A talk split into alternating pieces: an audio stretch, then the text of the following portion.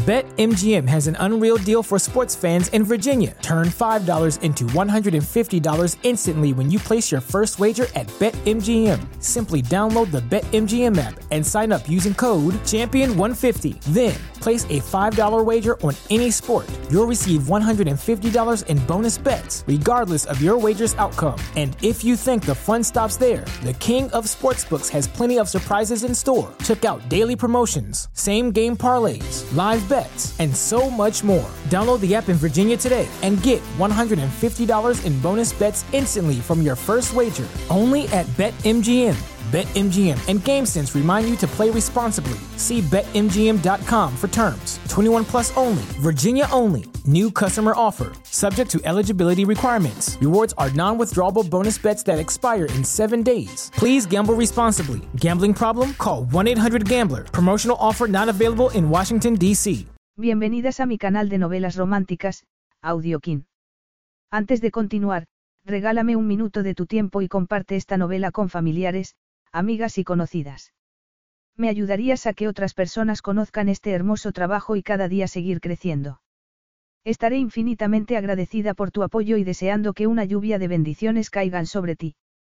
Comencemos con la narración de la novela cuyo título es Empezar otra vez. Argumento. Las noches de pasión que había olvidado, y el multimillonario que la reclamaba. Cuando despertó del coma, Riot Phillips no recordaba el pasado año, ni al hombre taciturno sentado en la cama que decía ser su prometido y el padre de su hija. Crab Valenti tenía una segunda oportunidad.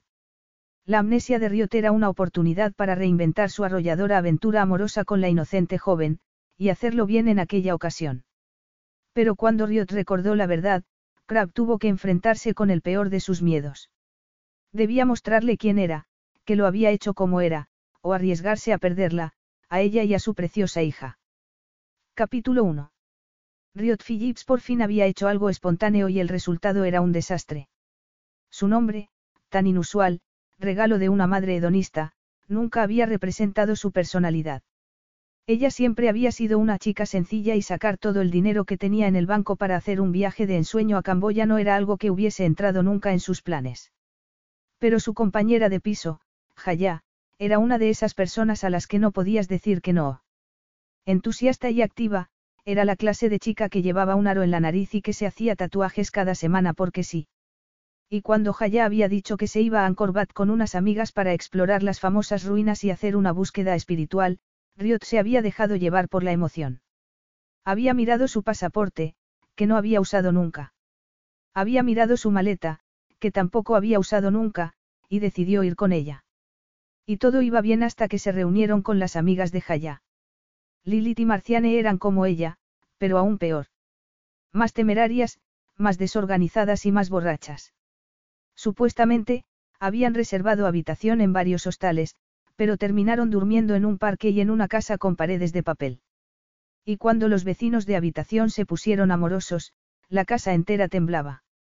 Y lo peor era que no había entendido inmediatamente por qué, algo que provocó todo tipo de burlas por parte de Lilith. Pero los días que habían pasado explorando los pueblecitos de la zona habían sido estupendos y cuando no podía soportar a las chicas, se iba a explorar sola. Esa noche habían llegado a Siem Reap, el pueblo más cercano a las ruinas, pero el hostal estaba lleno.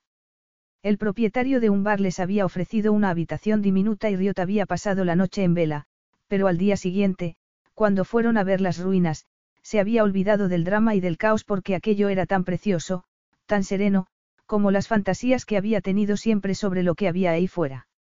Algo más grande y más emocionante que el pueblo de Georgia en el que vivía. Eran las ruinas de un antiguo templo, pero las piedras contenían más vida y más espíritu que nada que hubiera visto nunca, y cuando respiraba sentía como si estuviera respirando de verdad por primera vez. Y entonces empezó a llover a cántaros. Era la estación del monzón y el agua caía a chorros. Su vestido quedó empapado en unos segundos y tuvo que correr para buscar refugio. Y entonces se dio cuenta de que estaba sola. La habían dejado atrás. El tuk-tuk alquilado había desaparecido con Lilith, Jaya y Marciane y los demás turistas debían haber hecho lo propio porque allí no había nadie. Riot corrió hacia la entrada de uno de los templos, pero la estructura de piedra ya no le parecía serena sino inquietante. En fin, Aquello parecía una repetición de tantos momentos dolorosos de su infancia. Sacó el móvil del bolso y llamó a Jaya, pero el buzón de voz saltaba una y otra vez mientras la lluvia caía sobre ella, empapándola. Nerviosa, se acurrucó en un corredor que estaba solo parcialmente a merced de los elementos. No tenía frío, pero estaba empapada y el agua rodaba por su nariz. No era la primera vez que la dejaban abandonada y no debería asustarse, pensó. Aquí no sabes cómo arreglártelas, por eso es diferente. Y ese era el resultado de ser espontánea, pensó. Debería haber sabido que aquella aventura no era para ella. Pero entonces levantó la mirada y se quedó inmóvil. No estaba sola, había un hombre allí. El telón de agua que caía entre ellos impedía que lo viese con claridad, pero llevaba un traje de chaqueta oscuro, como si hubiera ido allí para asistir a una reunión. En las ruinas de un templo, bajo una lluvia torrencial. Era muy alto, o al menos lo parecía desde donde estaba. Tenía las manos en los bolsillos del pantalón como si aquello fuese algo normal para él, como si aquel fuera su sitio. No estaba segura porque sabía eso, pero lo sabía. Debería salir corriendo. Estaba sola, con el vestido pegado al cuerpo. Y él era un extraño. Pero no salió corriendo. No tenía dónde ir, de modo que se quedó inmóvil. Fue él quien se movió. En silencio, con agilidad, como un tigre acosando a su presa. Tenía el pelo negro, la piel de un tono dorado oscuro, el rostro esculpido, de pómulos altos y marcados, una nariz recta y una boca que, por alguna razón, le parecía peligrosa. Sus ojos eran tan oscuros e hipnotizadores como todo en él y, de nuevo, pensó que debería salir corriendo, pero no lo hizo. Era tan alto como había pensado y eso la alarmó aún más. Si había estado en lo cierto sobre eso, seguramente también estaría en lo cierto sobre su carácter depredador. Pero no salió corriendo. No puedes correr más rápido que un tigre. No sabía si debía decir algo o salir corriendo, pero se quedó inmóvil y el tigre seguía avanzando hacia ella. Te has perdido. Su voz era como el rugido de un tigre. Ronca y viril. Riot la sintió por todas partes, pero no sabía si quería encogerse de miedo o acercarse a él. No me he perdido, respondió. La respuesta quedó ahogada por la lluvia, por las plantas, por la tierra bajo sus pies y las antiguas piedras cubiertas de musgo. ¿Tienes algún problema? Mis amigas se han ido sin mí. Ya, genial, dile a un extraño que está sola. Eso ya lo sé porque aquí no hay nadie más. ¿Y qué haces tú aquí? Le preguntó Riot, sintiéndose valiente por un momento. Salí a dar un paseo, respondió él. Vivo cerca de aquí. Con traje de chaqueta. ¿Ibas a un funeral? Bromeó ella. Él esbozó una sonrisa. Sí. Riotizó una mueca. Ah, lo siento. El extraño se encogió de hombros y dio otro paso hacia ella. Era alto e imponente, enérgico. Y le parecía más atractivo a medida que se acercaba. Lo siento, no ayuda mucho, dijo él entonces. No se trata de ayudar sino de hacer saber a alguien que no está solo. Pero estaban solos. Y juntos. Seguía lloviendo a mares y el vestido se pegaba a su cuerpo como una segunda piel. Riot se dio cuenta entonces de que no llevaba sujetador y el efecto del agua fría era evidente bajo la tela. Él la miró entonces y ese examen lento la hizo sentir, acalorada. Había algo peculiar en él. Sentía como si lo conociese y, al mismo tiempo, le parecía un ser completamente extraño. La hacía sentir segura y asustada al mismo tiempo, como si representase un peligro. Pero el peligro estaba en ella misma. Como si aquel hombre hubiese despertado en ella algo desconocido. ¿Y qué clase de amigas te dejan atrás en medio de un monzón? Riot no tenía nada que hacer más que hablar con él. No sabía cómo iba a volver al hostal y sus irresponsables amigas la habían dejado sola. En realidad no son mis amigas, respondió. Y se dio cuenta de que era verdad. Eso parece evidente. Bueno, Jaya es mi compañera de piso. Las otras dos son amigas suyas y en cuanto nos reunimos con ellas. Las antiguas amigas tomaron prioridad sobre la nueva, ya veo. Sí, bueno, yo no sabía que Jaya era tan poco fiable. Este viaje ha sido un desastre, un caos. Y hoy, en cuanto empezó a llover desaparecieron. O conocieron a alguien y se fueron, yo qué sé. Con ellas no se sabe nunca. Y nadie se encargó de buscarte. Es culpa mía. Me alejé un poco de ellas para. Riot no terminó la frase. ¿Para qué? No sé, me pareció una oportunidad para conectar con la naturaleza, un momento espiritual, respondió ella por fin. Sonaba algo tonto e inmaduro y la hacía sentir expuesta, especialmente al lado de un hombre que tenía ese aire de sofisticación. En fin, sonaba como lo que era, una chica ingenua. Pero quería que la entendiese, por tonto que eso pudiera parecer. Me he pasado la vida luchando por una cosa o por otra y, por fin, había llegado a un sitio donde no todo era tan difícil.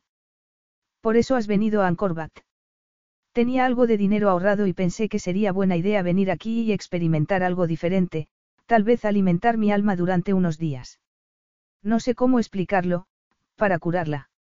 Yo estoy aquí por la misma razón, dijo él entonces, mirándola fijamente. Y Riot tuvo la impresión de que podía ver su alma. No le parecía una tontería. Al contrario, era una convicción profunda. Me llamo Riot Phillips. Él sonrió de nuevo, aunque la sonrisa no lo hacía menos intimidante. Crab, dijo sencillamente. ¿Vives por aquí? Vivo en muchos sitios, donde me conviene en cada momento. No parecía un bohemio como lo era Jaya. Tal vez era el traje de chaqueta lo que no encajaba. ¿Por qué aquel parecía ser su sitio? En las ruinas del templo, en la jungla, bajo la lluvia. ¿Has venido aquí para asistir a un funeral? Le preguntó, intentando bromear.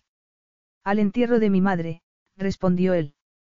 Vine hace unas semanas, cuando los médicos dijeron que no le quedaba mucho tiempo.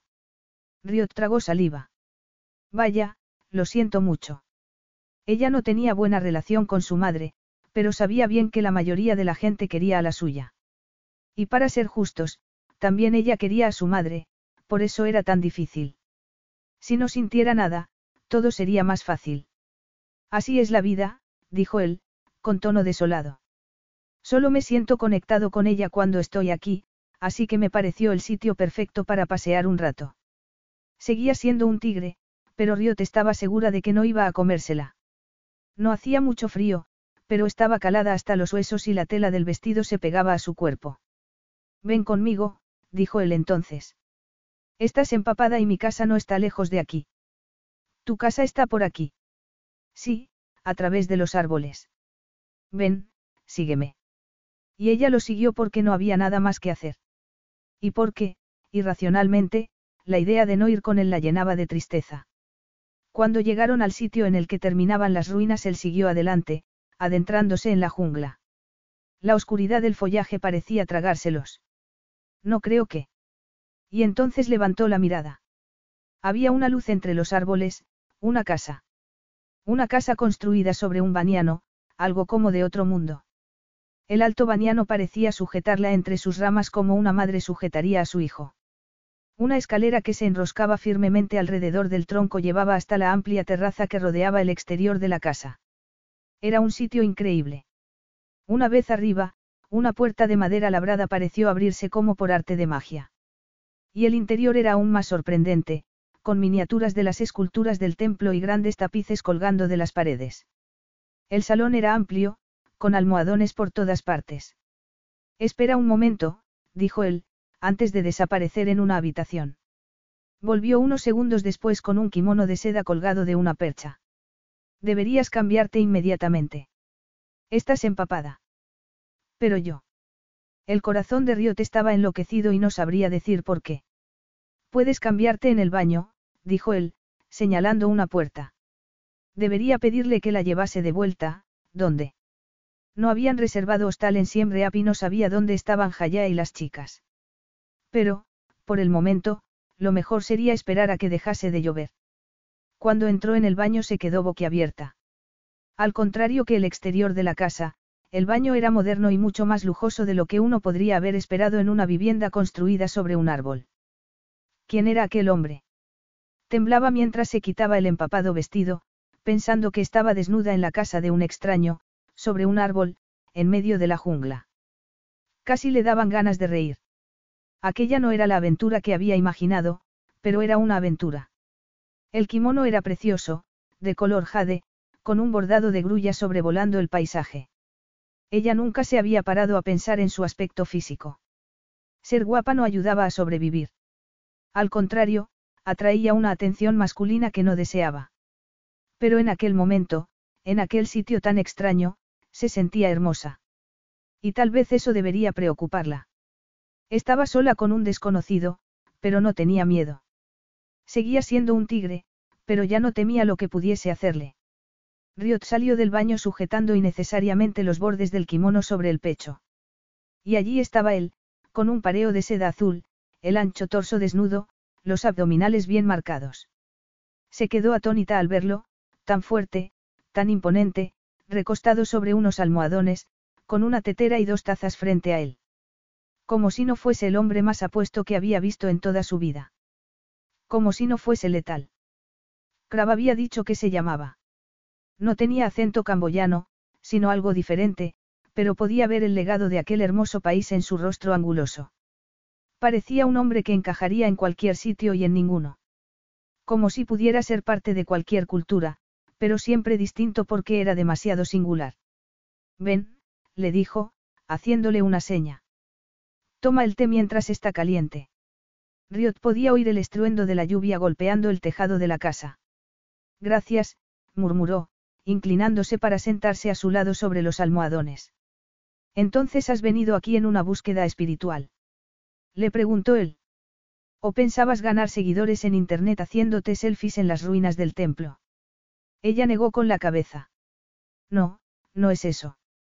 Nunca había podido viajar hasta ahora y me pareció una oportunidad maravillosa. Estaba a punto de decir algo sarcástico sobre el desastroso viaje, pero la verdad era que no olvidaría nunca aquel momento. Sentada al lado de aquel hombre que la miraba con tanta atención sentía como si aquella fuese la aventura que había soñado sin saberlo siquiera. Cravera la aventura. Él sirvió el té y le ofreció una taza, rozando su mano al hacerlo y provocando una oleada de calor que, Riot estaba segura, no tenía nada que ver con la sencilla infusión. Eres una chica muy peculiar, dijo él. Ah, sí. Pensé que era corriente. ¿Cómo puede una mujer con ese nombre tan peculiar pensar que es corriente? Tal vez era él, tal vez era el momento, la lluvia, pero Riot quería contárselo. Quería contárselo todo. El nombre es un error. La gente espera a alguien salvaje y desinhibido y yo no soy así. Mi madre era la niña en nuestra casa, no había sitio para otra. Pero podrías cambiártelo. Sí, ya, pero hay algo desafiante en llevar este nombre y seguir siendo quien soy. Él esbozó una sonrisa. Ah, lo entiendo. Riot tomó un sorbo de té. No debería tener nada en común con aquel hombre, pero intuía que podría entenderla mejor que nadie. Las horas pasaron a toda velocidad. No hablaron de nada profundo y, sin embargo, las cosas de las que hablaron, sus platos favoritos, las estaciones que más les gustaban, descubrían retazos de quienes eran. Y era algo profundo, real. Y cuando él se inclinó hacia adelante para besarla no fue como besar a un extraño porque ya no eran extraños. Lo conocía. Crab, que vivía en los árboles. Crab, cuya madre acababa de morir. Que la besaba como si fuera un sueño, pero era real. Tan real. Cálido y ardiente, haciéndola vibrar. Como si el tigre la hubiese llevado a su guarida, pero no para comérsela sino para hacerla suya. Nunca la habían besado porque nunca había confiado en un hombre lo suficiente como para dejar que lo hiciese. Su madre había arruinado su vida por culpa de los hombres y, por eso, ella no quería saber nada de relaciones. Había querido independencia, libertad, pero nunca se había sentido tan libre como en aquel momento, besando a un extraño en medio de la jungla. Él deslizó un dedo por su cara y su cuello, creando una sensación ardiente en su pecho, entre sus piernas, hasta que sintió que estaba ardiendo. Crab, susurró.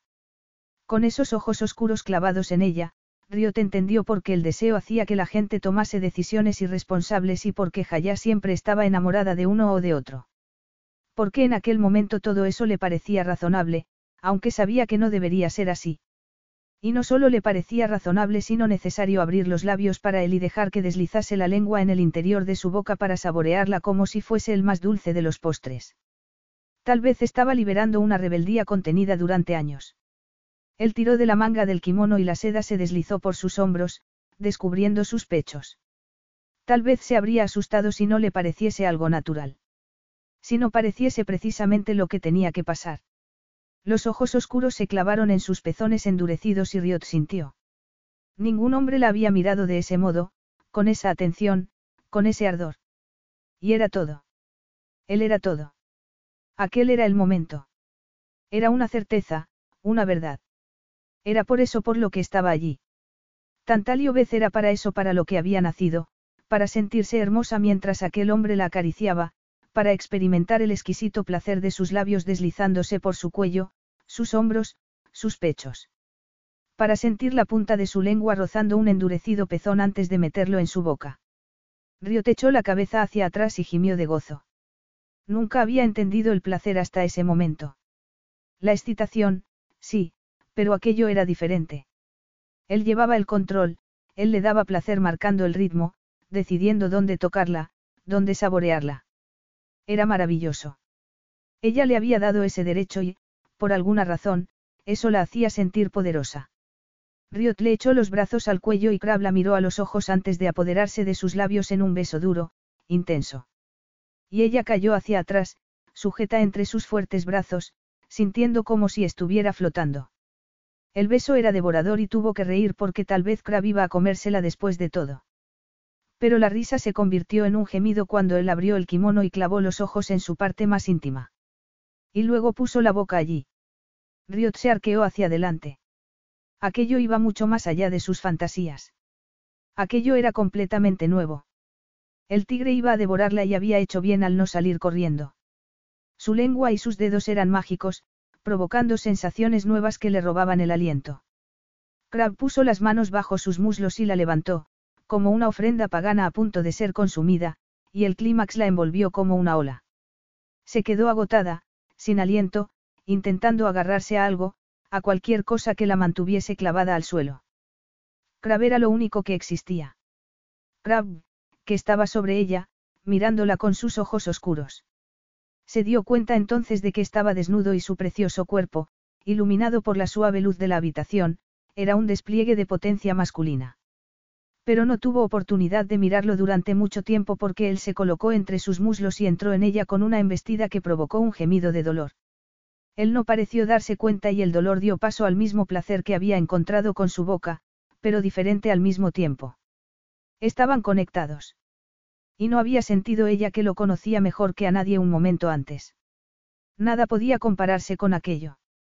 Eran uno solo y la belleza de ese momento, la increíble intimidad, hacía que sus ojos se llenasen de lágrimas. Porque aquello no era algo barato o sórdido. Para ella no lo era y nunca podría serlo. Era hermoso, mágico. Era el destino. Ella nunca se había sentido destinada para nada. Se sentía como un error, siempre había sido así. Como algo inoportuno, indeseado, pero allí no lo era. Crab la necesitaba y cuando empezó a moverse de modo frenético, temblando en su desesperada carrera por llegar a la meta, supo que nunca se había sentido tan completa, tan entera. Como si aquel fuera su sitio en el mundo. El placer se convirtió en algo vivo, en algo que levantaba el vuelo dentro de ella y la enviaba a las estrellas antes de devolverla a los fuertes brazos que la sujetaban, evitando que se rompiese por completo. Cuando por fin Crab se dejó ir, derramándose dentro de ella, el placer la envió a alturas a las que su propio orgasmo no la había llevado. En ese momento Crab la necesitaba y ella nunca se había sentido más viva. La había necesitado tantas veces esa noche que Riot perdió la cuenta. Sobre los almohadones del salón y luego en su dormitorio, en una cama con dosel. Y ahora, por fin, entendía por qué había temblado la casa con paredes de papel, aunque aquello había sido poco comparado con lo que ella estaba experimentando. Crab era una fantasía, un sueño del que no quería despertar. Pero cuando amaneció él seguía allí, mirándola como si fuera una revelación, de modo que se quedó. Los días y las noches se mezclaban y empezó a pensar que aquel sueño no iba a terminar nunca. Cuando por fin pudo localizar a Jaya, le dijo a su amiga que no terminaría el viaje con ella. Porque había conocido a un hombre. Después de las burlas, era muy satisfactorio ser la única que había encontrado a alguien, la única que estaba teniendo una salvaje y deliciosa aventura. La única que se había enamorado. Crab era tan apuesto, su tigre. Un hombre que había puesto del revés todo lo que creía sobre sí misma. Se quedaron en la casa del árbol durante días y después la llevó a un hotel de su propiedad en Siem Deberíamos ir a Europa, dijo Crab mientras cenaban en el mejor restaurante de la ciudad. Riot había dejado su trabajo de camarera para ir a Camboya, pero eso no era un problema porque siempre le había resultado fácil conseguir empleo. Además, había pagado su parte del alquiler mensual del apartamento que compartía con Jaya. No había ninguna razón para no ir con él a cualquier parte. A todas partes. Pero hay tantas cosas de ti que no sé, le dijo. Yo te lo he contado todo sobre mí.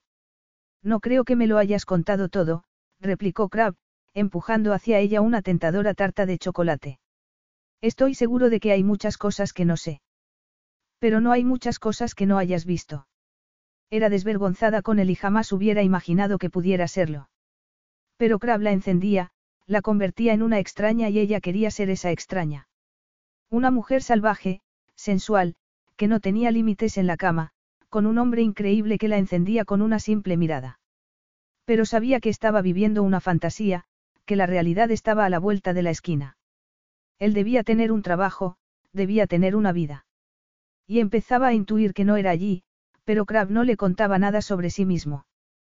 Claro que trabajo, pero suelo hacerlo mientras tú duermes, le había dicho después de pasar una semana en el hotel. Pronto tendré que volver a mi vida normal, pero... ¿Y cómo es tu vida normal? Eso es algo que no te concierne. Esa debería haber sido la primera señal de que para Crab la relación no significaba lo mismo que para ella. Pero cuando una semana se convirtió en otra y en otra, cuando viajaron a Inglaterra, a Francia y a Suiza, Riot olvidó ser precavida. Se olvidó de Jaya, del apartamento. Se olvidó de la vida que había dejado atrás como si no tuviese la menor importancia. Estaba enamorada. Por primera vez en su vida, estaba locamente enamorada.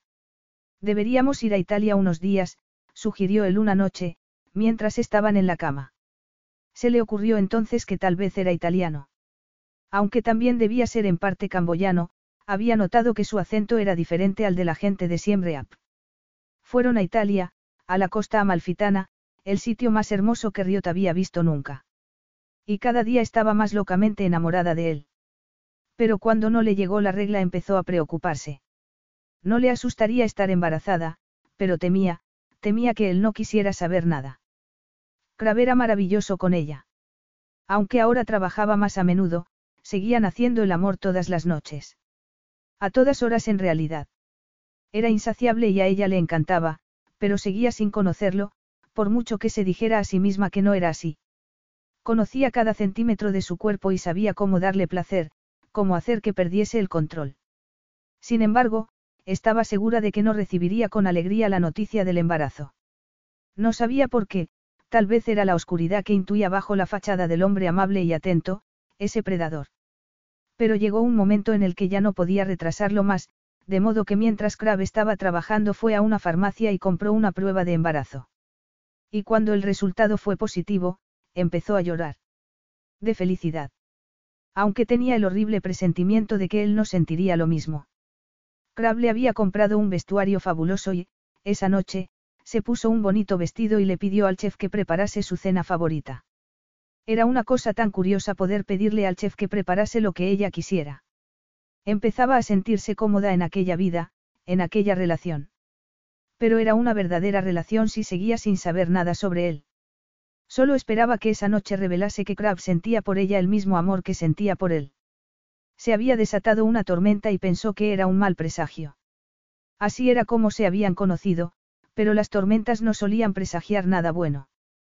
Pero la mesa tenía un aspecto fabuloso, con el plato de pasta que a Crab le gustaba, y ella intentó ponerse lo más guapa posible. Como si eso sirviese para algo. Crab entró en el comedor y esbozó una sonrisa. ¿Qué he hecho yo para merecer esto? Solo quería organizar algo especial esta noche. Fuera llovía a cántaros en ese momento. Se sentaron a cenar y ella esperó, nerviosa, intentando comer para que Crab no pensara que ocurría nada raro. Tengo algo que contarte, dijo por fin. Crab levantó la mirada y ella lo supo. Antes de decir nada, lo supo. Que siempre tendría el poder de devorarla si quisiera. Que podría romperle el corazón.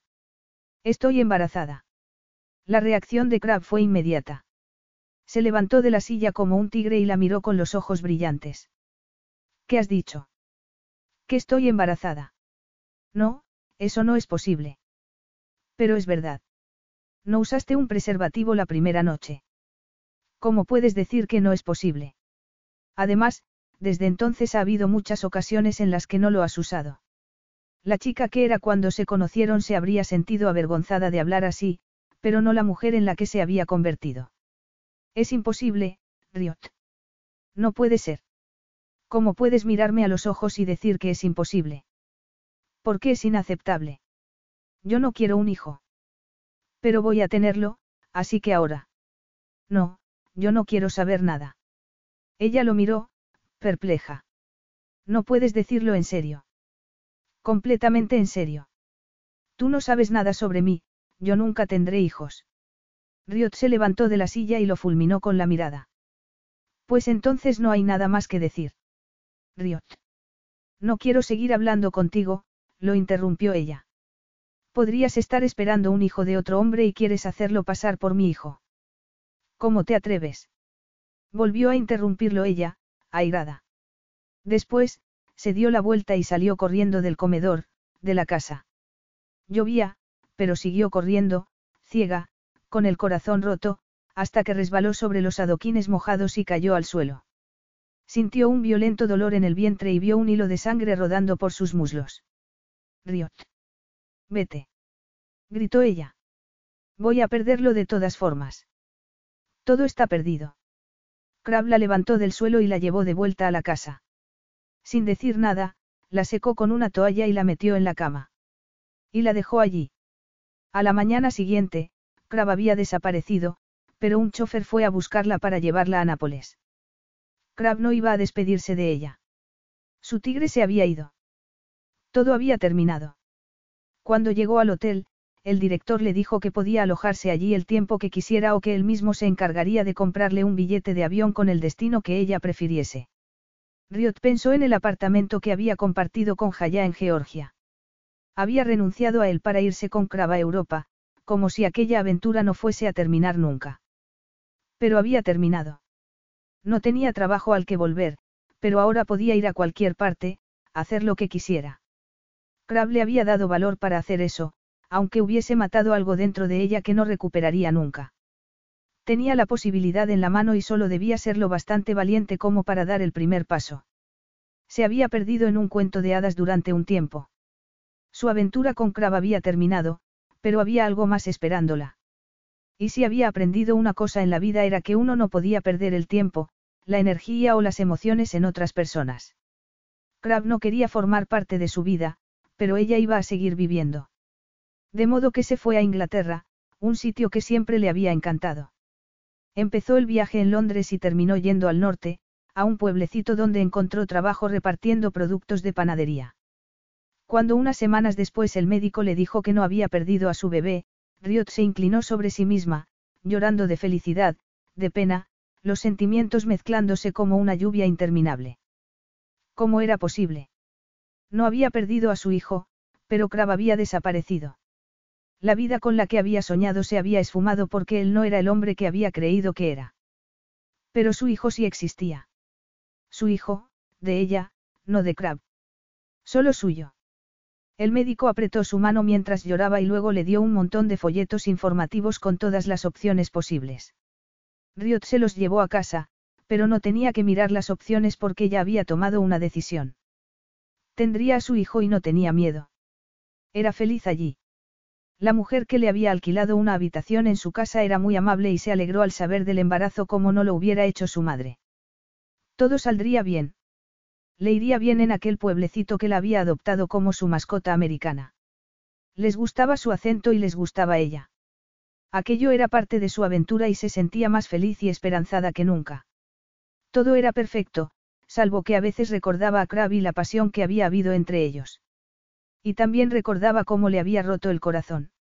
Había confiado en él como no había confiado en nadie más, tanto como para desnudarle su alma.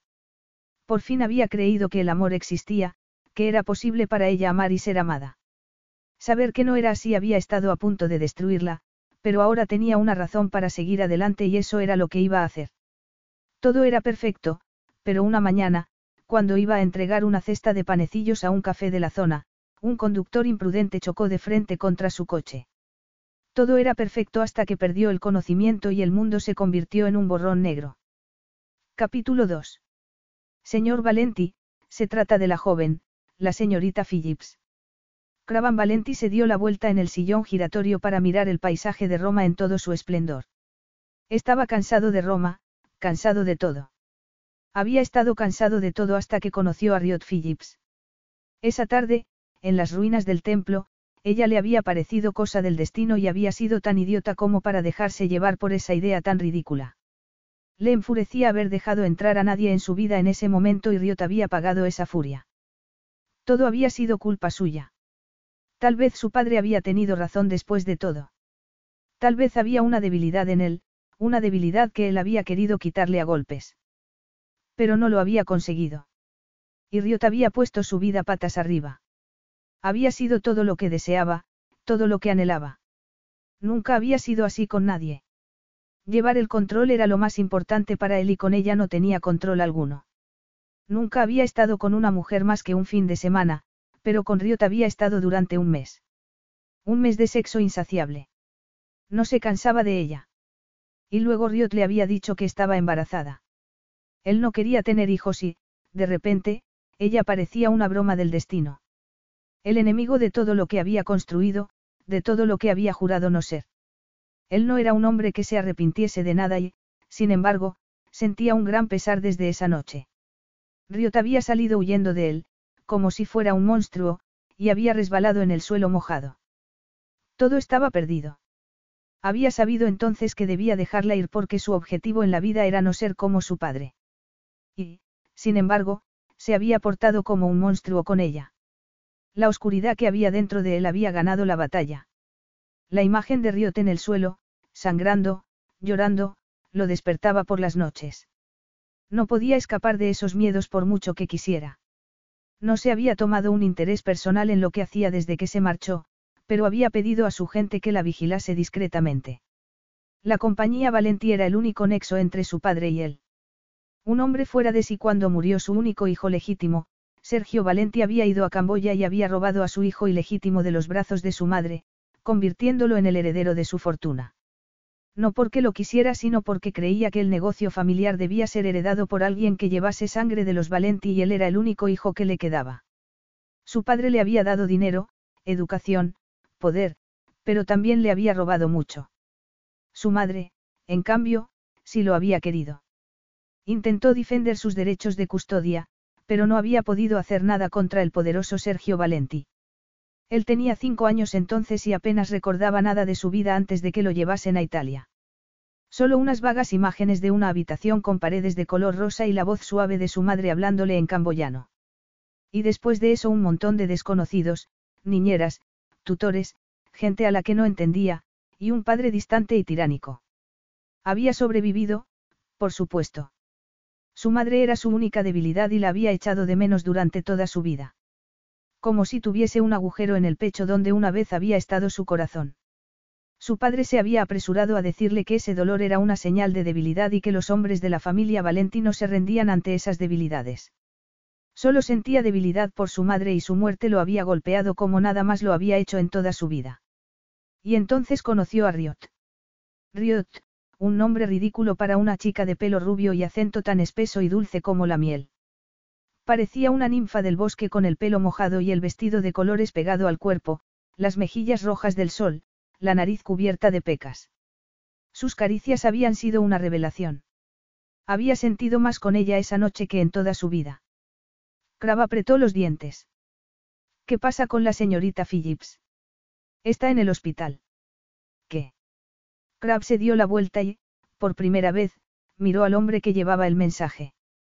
Pero no era su rostro lo que veía sino el de Riot. Su rostro lleno de alegría y emoción cuando llegaron a la casa en el árbol. Y su mirada desolada esa noche, esa última noche. Riot estaba en el hospital. Pensó en ella en el suelo, rota, la noche que él la rompió. Esa noche había dejado escapar todo su veneno, destruyendo el magnífico capullo en el que habían vivido durante esos meses. Dio, ¿cómo había podido hacer eso? Durante esos meses con ella había sido feliz, pero sabía que solo era cuestión de tiempo antes de que la oscuridad lo envolviese y así había sido. Había pasado de la felicidad a la más terrible angustia y era culpa suya. Pero Riot estaba herida y en lo único que podía pensar era en ir con ella. ¿Qué ha ocurrido? preguntó. Ha sufrido un accidente de coche esta mañana. Vive en un pueblecito al norte de Inglaterra. Pero está viva. Viva, pero inconsciente. No ha recuperado el conocimiento desde que la llevaron al hospital. Crab se levantó del sillón.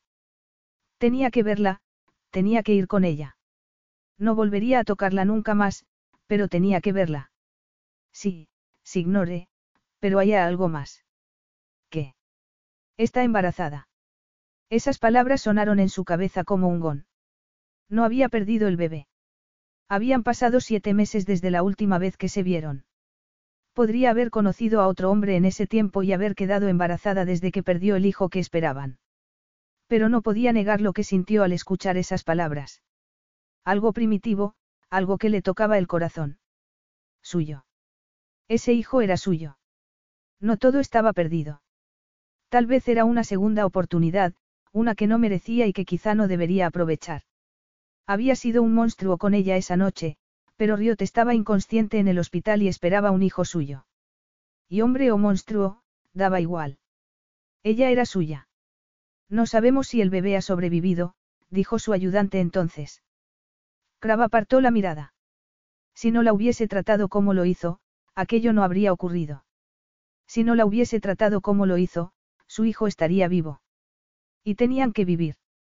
Los dos. Él era un valenti y un valenti hacía lo que debía hacer. Removería cielo y tierra. Escribiría un nuevo final para su historia. Pide el helicóptero, nos vamos ahora mismo a Inglaterra. Cuando Riot despertó, no estaba en su cama. Ese fue su primer pensamiento. Aturdida, intentó cambiar de postura, pero no podía hacerlo. No podía mover un brazo y oía unos pitidos extraños. Cuando por fin abrió los ojos se dio cuenta de que estaba en lo que parecía una habitación de hospital. Era demasiado elegante para ser una habitación de hospital, pero había equipamiento médico por todas partes. Intentó recordar cómo había llegado allí, pero era incapaz. Tenía que llamar a Jaya, su compañera de piso. Ella iría a buscarla porque, desde luego, no podía depender de su madre. Pensaban ir a Camboya en un viaje de aventura. Riot torció el gesto. Si estaba en el hospital tal vez no podría ir a Camboya. En fin, tal vez no había sido tan buena idea. Después de todo, tendría que gastarse todos sus ahorros para hacer ese viaje. Claro que ella nunca había hecho nada espontáneo o aventurero. Había intentado desesperadamente no ser como su madre y, al final, se había convertido en alguien pálido, gris, en nada. Pero alguien que estaba en un hospital y no recordaba por qué. Miró alrededor, buscando un timbre para llamar a alguna enfermera, a alguien que le explicase dónde estaba. Las paredes estaban enteladas de algo que parecía terciopelo granate, con cenefas doradas alrededor de las puertas. ¿Dónde estaba? Sintió miedo entonces porque aquello no era normal. No era capaz de recordar cómo o por qué estaba allí. No recordaba lo último que había hecho. Bueno, tenía un recuerdo reciente. Estaba en su apartamento, comiendo cereales y escuchando a Jaya hablar de los hostales en Camboya. Pero eso no tenía nada que ver con aquella habitación y no explicaba por qué estaba allí. Por fin, encontró un botón y lo presionó desesperadamente. La puerta se abrió unos segundos después y una mujer con un vestido oscuro y un delantal blanco almidonado entró en la habitación. Está despierta, señorita Phillips. Sí, yo, murmuró ella, confusa. ¿Cómo sabe mi nombre? Bueno, claro que debía saberlo. Debía llevar su documentación en el bolso cuando tuvo el accidente. Había tenido un accidente. Le dolía un poco la espalda, pero no tenía vendas ni sangre por ningún lado. Riot se tocó la cara para estar segura. No, tampoco tenía vendas en la cara. La mujer se acercó a la cama y empezó a examinar los aparatos mientras sacaba un móvil del bolsillo para llamar a alguien. Sí, doctor, está despierta. Por favor, venga tan rápido como sea posible. Riot tragó saliva. Es malo que haya despertado. No, al contrario, respondió la mujer. Pero es una sorpresa. ¿Por qué es una sorpresa? Es mejor que hable con el médico, señorita Phillips. La puerta se abrió de nuevo y Riot pensó que debía ser el médico, pero no llevaba bata blanca. Era un hombre alto, de hombros anchos, con un elegante traje de chaqueta. Su pelo era negro como el azabache, sus ojos casi igual de oscuros. Tenía una mezcla de rasgos orientales y occidentales, pómulos altos y nariz recta. Era tan apuesto que Riot tuvo que tragar saliva. No lo había visto nunca, pero ese rostro hacía eco en su alma, como si lo reconociese. No tenía ni idea de quién era aquel hombre, pero cuando entró en la habitación sintió una sacudida por todo el cuerpo. Era alguien poderoso. Lo sabía de modo intuitivo, aunque no lo conocía. Era más que un hombre, era un tigre. Ese extraño pensamiento apareció de repente y se le puso la piel de gallina. Señor Valenti, yo creo que es mejor esperar. Él la interrumpió con un gesto y luego la miró a ella. Estás despierta, le dijo, con una voz ronca, masculina. Y peligrosa. Sí, estoy despierta, consiguió decir ella. Pero no sé qué hago aquí o qué ha pasado. ¿No recuerdas lo que pasó? No, no lo recuerdo. No sé por qué estoy aquí o quién es usted. El extraño se quedó callado durante unos segundos y Riot supo de algún modo que no era un hombre acostumbrado a quedarse sin palabras. Riot, dijo él entonces, con ese tono que enviaba sensaciones por todo su cuerpo. Llevas un mes inconsciente. Un mes. Eso es imposible. Pensaba irme de vacaciones con mi compañera de piso. ¿Ya has ido de vacaciones con tu compañera de piso? No, aún no he ido a Camboya. Nunca he salido del país. ¿Y en qué país crees que estás ahora? En Estados Unidos, respondió ella. En Georgia, donde he vivido toda mi vida. No, Riot. Estás en Roma, en mi casa. Y vas a ser mi mujer. Capítulo 3. Estaba despierta y no lo había reconocido. Crab tenía la oportunidad perfecta para despedirse de ella. No lo recordaba, no recordaba a Sorilla, pero le había dicho que iba a casarse con él. Cravan Valenti no se cuestionaba a sí mismo. Su padre había sido un canalla y un tirano. Para hacerlo fuerte solía decir, para que fuese digno del apellido Valenti. Y Crab nunca había hecho nada para honrar a su padre sino para demostrar que no tenía razón. La única ocasión en la que había mostrado debilidad fue tras el entierro de su madre, cuando encontró a aquella chica en las ruinas del templo de Angkor Había querido decirle adiós, pero estaba allí de nuevo y acababa de decirle que iba a quedarse en su vida. Por el momento, Sorilla estaba bien con sus niñeras, pero ¿por qué seguir teniendo niñeras cuando su madre estaba allí? Se había puesto furioso cuando descubrió un folleto sobre adopciones entre los papeles que llevaba en el bolso. Riot iba a renunciar a su hija sin darle la oportunidad de ser padre. Él no sabía nada sobre ser padre, pero era una cuestión de principios. Un hijo debía tener un padre y una madre. Claro que si uno de los progenitores era un sociópata decidido a continuar su apellido como fuera, como lo había sido su padre, esa ecuación no funcionaba. Sorilla necesitaba a su madre y él necesitaba que Riot protegiese a la niña de sus miedos. Ella no recordaba nada pero ¿qué pasaría cuando lo recordase? Daría igual, pensó. Cuando recordase, si algún día recuperaba la memoria, las cosas serían diferentes porque él estaba reinventando la historia. Tal vez solo había pensado en dar a la niña en adopción por cuestiones económicas, pero siendo su mujer tendría todo lo que hubiera deseado y más. Has dicho que voy a ser tu mujer. Sí, respondió él. ¿No lo recuerdas, cara mía? Ella negó con la cabeza y Crab vio que sus ojos se llenaban de lágrimas. ¿Qué ocurre? No puedo creer que no recuerde haberme enamorado, que no recuerde que alguien me quiere. Si él fuese otro hombre seguramente se habría sentido culpable porque no había amor entre ellos. Pasión, desde luego, eso no podía negarlo. Pero amor. Crab ni siquiera sabía lo que era eso. Experimentaba un sentimiento protector hacia Sorilla, un sentimiento que trascendía su propio instinto de supervivencia. Era como tener una parte de sí mismo viviendo fuera de su cuerpo, pero no lo llamaría amor porque él no sabía lo que era eso.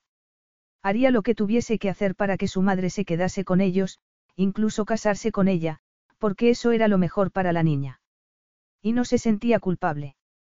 Por favor, señor Valenti, dijo la enfermera entonces. Con todo respeto, el médico tiene que examinarla antes de nada. La señorita Phillips no debe sufrir presión o angustia de ningún tipo. Esto no es una telenovela, replicó él. No creo que saber algo de su vida vaya a hacerle ningún daño. La enfermera no sabía nada de sus circunstancias y Crab no quería que nadie más supiera de Sorilla por el momento. La niña tenía un mes y nunca había salido de la casa. Y, a pesar de que él estaba desligado de sus sentimientos, se había encargado de que la llevasen a la habitación de Riot cada día porque una niña recién nacida necesitaba a su madre. Él había necesitado tanto a la suya. Se había encargado de que Sorilla conociese a su madre, de que estuviese en sus brazos cada día, aunque Riot no lo supiera. Pero ahora estaba despierta. Te llamas Valenti, murmuró ella, cerrando los ojos. No te canses, le aconsejó él. Irás recordando poco a poco. En realidad, estaba de acuerdo con la enfermera. No podía hablarle inmediatamente de Sorilla. Riot ni siquiera recordaba el viaje a Camboya y saber que había tenido una hija sería una conmoción para ella. La prueba de ADN había confirmado que Sorilla era hija suya, pero Riot no recordaba esa noche, en la casa del árbol, y tal vez se negaría a creerlo. Si ella supiera que no había amor entre ellos, solo una pasión que había explotado esa noche y que había tirado por tierra todo lo que él creía sobre sí mismo. No se le había ocurrido usar protección con ella. Habían hecho el amor una y otra vez esa primera noche y ni siquiera había reparado en ello. El médico llegó poco después para examinarla. En teoría, disfruta de buena salud, anunció unos minutos después. Hablaban en italiano, de modo que Riot no lo entendería, y él tendría la oportunidad de explicárselo todo más adelante, a su manera. Entonces no hay razón para no contarle la verdad, no. Ninguna, respondió el médico. Muy bien. Quiero volver a examinarla en un par de días, pero debe informarme de cualquier cambio en su memoria. Imagino que habrá cosas que deban hablar entre ustedes. Sí, muchas cosas. Durante la visita del médico Riot se había levantado de la cama. Habían hecho ejercicios con ella durante el coma para que sus músculos no se atrofiasen y, aunque al principio le costaba mantener el equilibrio y necesitaba un andador, no había tardado mucho en moverse sola por la habitación. Recuerdo cómo caminar. Lo recuerdo todo salvo los últimos. Los últimos diez meses, terminó Crab la frase por ella. El viaje a Camboya ocurrió hace diez meses y llevas un mes en coma. Nos conocimos allí. Le preguntó ella cuando el médico y la enfermera los dejaron solos. Así es, respondió Crab. Le sorprendía cuánto seguía deseándola. Había conseguido controlar ese deseo mientras estaba inconsciente y, aunque sentía algo cada vez que estaba a su lado, estaba convencido de que era por su deseo de que Sorilla conociese a su madre. Pero ahora no podía negar que su deseo por ella era puramente sexual y no era el momento de darle vueltas. No puedo creer que haya vivido una aventura y no la recuerde. Bueno, cara, sigues viviendo una aventura. Ah, claro, estoy en Roma, no. Crab se había acostumbrado a su rostro dormido. Tenía un aspecto tan sereno en la cama, como si fuese la bella durmiente. Los médicos habían tenido pocas esperanzas de que despertase del coma, pero él no había querido rendirse. Sorilla necesitaba a su madre. ¿Y qué necesitas tú? Necesitar. Esa palabra fue como una bomba. La necesitaba a ella. Riot estaba despierta, hablando con él, y Crab sentía como si una parte de sí mismo hubiese despertado con ella porque no lo miraba como si lo odiase sino como lo había mirado el día que se conocieron. Eso era lo que tenía, una segunda oportunidad. Y no estaba dispuesto a desaprovecharla. Estoy en Italia, con un hombre con el que voy a casarme, musitó ella, sacudiendo la cabeza en un gesto de incredulidad. ¿Cómo nos conocimos? En las ruinas del templo de Angkor Wat, respondió él. Estaba claro que Riot quería amor y él no podía dárselo, pero no le costaba nada inventar una historia. Tal vez había pensado dar a su hija en adopción, pero eso había quedado atrás. Se quedaría con ellos, estaba seguro. Y sería feliz. Y en cuanto a la verdad, una vez que se hubieran casado la verdad no importaría tanto. ¿Y nos enamoramos locamente? Preguntó Riot. Algo así. No, en serio. cuéntamelo. Lo miraba con esa expresión tan abierta, tan dulce. Confiaba en él, no lo miraba como si fuera un predador a punto de devorarla. Se preguntó entonces si otro hombre se sentiría culpable, pero no quería pensar en eso. Tus amigas te abandonaron y estaba lloviendo a mares. Nos quedamos solos en las ruinas y te fuiste a casa conmigo. Su voz se había vuelto ronca. Era imposible esconder el deseo que rugía en su interior al recordar esa noche. Si olvidaba el dolor de los últimos meses podía recordar sus besos, su cálida piel, como lo había mirado cuando tuvo su primer orgasmo. Yo hice eso. Me fui contigo. Sí. ¿Y luego qué? Parecía tan inocente. Si no supiera que acababa de despertar de un coma después de un mes habría pensado que estaba fingiendo. Pero no, Riot no fingía, no era una actriz. Una hechicera tal vez, porque ninguna otra mujer había conseguido meterse bajo su piel como lo había hecho ella. La conexión entre nosotros fue inmediata. Una atracción física abrumadora, respondió Crab. Riot parpadeó. No, ahora sé que estás mintiendo. Lo siento, pero no me lo creo. ¿Qué es lo que no crees? Que me fuera contigo sin conocerte, no, imposible. Yo no hago esas cosas. Siento decepcionarte, pero lo hiciste. Nos quitamos la ropa una hora después de conocernos. Ella soltó una carcajada. La bella durmiente tenía la audacia de reírse de él.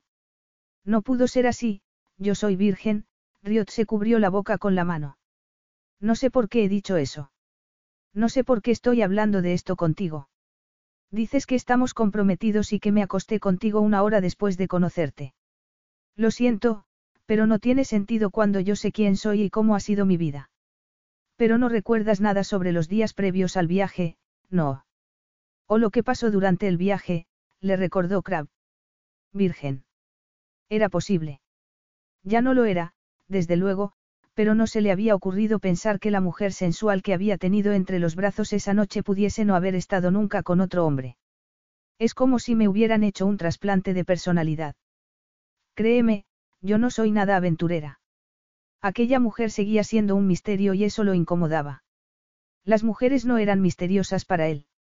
Cumplían un propósito determinado, alimentaban un apetito específico y luego no volvía a pensar en ellas. Así era la gente en su mundo. Cuando dejaban de ser útiles, sencillamente desaparecían. Ahora tenía una hija, y a efectos prácticos, los bebés no servían de mucho, pero Sorilla sería su hija para siempre. Y a Riot, una mujer que lo desconcertaba, pero que también estaría en su vida para siempre. Pero debo ser aventurera, murmuró ella como para sí misma. Porque si es verdad lo que dices, nos acostamos juntos, no. Parecía hipnotizada y el corazón de Crab hizo algo que no había hecho antes. No podría ponerlo en palabras. Era un dolor y un trueno al mismo tiempo mientras ella lo miraba con gesto interrogante, poniendo una mano sobre su pecho, sobre ese músculo que reaccionaba de forma tan extraña. El asombro que veía en los ojos de Riot era un reflejo del que había visto cuando la hizo suya esa noche. Pero entonces un grito infantil rompió el silencio. Riot se quedó inmóvil. ¿Qué es eso? Capítulo 4. Su mente había sido un lienzo en blanco cuando despertó, pero ahora estaba demasiado llena. De aquel sitio, de aquel hombre. Comprometida con él. No le parecía posible. No recordaba nada, pero al parecer había ido a Camboya y diez meses después estaba comprometida con el hombre más apuesto que había visto nunca. Ella, una chica a la que nunca habían besado. Un hombre rico, además. Nada de aquello tenía sentido, pero había algo entre ellos. Algo que no había experimentado nunca y por lo que se sentía atraída. Pero el llanto de un bebé lo cambió todo. ¿Dónde está? Preguntó, con el corazón acelerado. Creo que no es momento para hablar de eso. Riot experimentó una sensación de pánico, de desesperación, de puro terror. ¿Por qué no? ¿Por qué no? respondió él. Había un bebé llorando al otro lado de la puerta y ella llevaba un mes en coma. Riot se levantó, pero le temblaban las piernas y tropezó con el camisón largo que llevaba. Pero, por fin, logró abrir la puerta. En el pasillo había una mujer con un bebé en brazos. El bebé tenía el pelo oscuro, la piel dorada. Buscó algún parecido con ella, pero no veía ninguno. Sin embargo, lo veía él. Nada le decía que ella pudiera ser la madre de ese bebé, pero lo sentía en su corazón. Lo sabía. ¿Cómo se llama? Susurró. Es una niña. Se llama Sorilla. Era un nombre precioso y le gustaría preguntar qué significaba, pero ese deseo quedó eclipsado por la necesidad de tomarla en brazos. La niña estaba llorando, su hija estaba llorando. Démela, le dijo. Antes me gustaría explicar, empezó a decir la niñera. No hay nada que explicar, la interrumpió ella. La niña es mía, sé que es mi hija. No queríamos disgustarte, intervino Crab. ¿Disgustarme por qué? No me trates como si fuera una niña. Sé que es mi hija. Démela ahora mismo, ordenó Riot, con un tono que ni ella misma reconocía. La niñera obedeció y, cuando puso al cálido bebé entre sus brazos, el mundo entero se puso del revés. Una vez más. Había despertado a una vida que no conocía y aquello debería aumentar su confusión, pero no era así. De repente, todo estaba claro. ¿Por qué, aunque no lo recordaba y no podía creer cómo podía estar comprometida con un desconocido, si podía creer aquello? Su hija. La conocía en su corazón, en sus huesos, tal vez porque la había llevado en su vientre durante nueve meses aunque no lo recordase. De repente, sintió una oleada de dolor que la dejó sin aliento. No recordaba haberse enamorado. No recordaba el roce de sus manos o sus besos. No recordaba haber estado embarazada. Se habría alegrado él. Habrían sido felices. ¿Por qué no se habían casado antes de que naciese la niña? ¿Y el parto? Se había perdido todo eso. ¿Cómo podía haber dado a luz estando en coma? Todo aquello era demasiado. Se había acostado con aquel hombre el día que lo conoció, había tenido una relación con él, había tenido una hija con él. Todo eso había quedado atrás. Pero no, no todo. Porque aquella niña era hija suya, lo recordase ella o no. Nunca había abrazado a su hija. Sorilla tenía un mes de vida y nunca la había tenido entre sus brazos. Pero llevaba una hora despierta y nadie le había llevado la niña. ¿Por qué no la has traído inmediatamente? Le preguntó, enfadada. Me preocupaba tu reacción, respondió él. Imagino que es difícil para ti creer lo que ha habido entre nosotros y... Pero es mi hija. Sí. Lo sé, estoy segura, susurró Riot. Lo sabía en su corazón, en su alma. De repente, todo aquello le parecía aterrador, pero él debía amarla, pensó. Había cuidado de su hija mientras ella estaba en coma y si la amaba no le haría ningún daño. No le quitaría a Sorilla. De repente, sintió miedo. No de la extraña situación sino de que todo aquello fuese un sueño. ¿Cómo era posible que estuviese comprometida con aquel extraño y siendo madre de una niña preciosa? No tenía sentido. Ella nunca había sido fascinante, nunca se había sentido deseada. Su propia madre no había querido saber nada de ella y mucho menos su padre. Pero ahora era una persona diferente, todo era diferente. Ni siquiera estaba en su país. Era como despertar a una vida nueva y no sabía si sería capaz de estar a la altura. Entonces se dio cuenta de que ni siquiera sabía su nombre. Lo siento, no recuerdo cómo te llamas. Él la miró como si hubiera dicho algo sorprendente. Y debía serlo, pero Riot se sentía tan perdida. Craban Valenti, dijo él. Si tuviese amigos, me llamarían Crab, pero ese nombre no significa nada para ti, ¿verdad? No recuerdo nada. Ni siquiera sé si me recuerdo a mí misma porque yo nunca he sido tan aventurera como para irme con un desconocido. Crab se dio cuenta entonces de que estaban hablando delante de la niñera y le hizo un gesto con la cabeza. Déjenos solos, por favor. Riot apretó a la niña contra su corazón. Era tan pequeñita y olía tan bien que quería agarrarse a ella para siempre. Nunca había sentido nada así, esa extraña sensación de paz incluso en medio de aquella confusión. Pero si sabía algo en aquel momento era que esa niña era suya, la recordase o no. Era su hija. Irás recordando poco a poco, dijo él entonces. Riot se preguntó si habría estado preocupado por ella. Era difícil imaginar a aquel hombre preocupado. Era tan, en fin, nunca había conocido a nadie como él. Su experiencia con los hombres era más que limitada, pero intuía que Crab no era un hombre corriente. Tengo tantas preguntas que hacer, murmuró. Necesito reunir las piezas de estos últimos diez meses. Pero no tienes que hacerlo inmediatamente. Tenemos el resto de nuestras vidas para descubrir quiénes somos. Las lesiones cerebrales son complejas, o eso me han dicho muchas veces. No puedes decirme qué me pasó. ¿Por qué perdí la memoria? No, eso puede esperar. Creo que deberíamos empezar por mudarte a otra habitación, darte una ducha y cenar juntos. Riot no quería separarse de Sorilla y apretó a la niña contra su corazón. Ha estado sin ti este último mes y no le pasará nada por estar sin ti unos minutos más. Crab sacó el móvil del bolsillo y habló con alguien. Un minuto después, dos empleadas entraron en la habitación. Por favor, acompañen a mi prometida a su habitación y ayúdenla en todo lo que necesite. Sí, señor Valenti. Riot sintió que el mundo se ponía patas arriba de nuevo cuando se apartó de Sorilla y de Crab. Ellos eran sus anclas, aunque no recordase a ninguno de los dos. Y no tenía que darle muchas vueltas para saber por qué se había dejado llevar por la tentación con el hombre que decía ser su prometido. Siempre es así. Preguntó. ¿A qué se refiere, señorita? Preguntó una de las empleadas. Es un poco dominante, no. A mí hoy me ha parecido muy amable. En general. Ruge como un tigre, terminó la frase la otra mujer. Las dos soltaron una carcajada y Riot experimentó una punzada de celos, aunque sabía que era absurdo. ¿Cómo podía estar celosa por un hombre al que no conocía?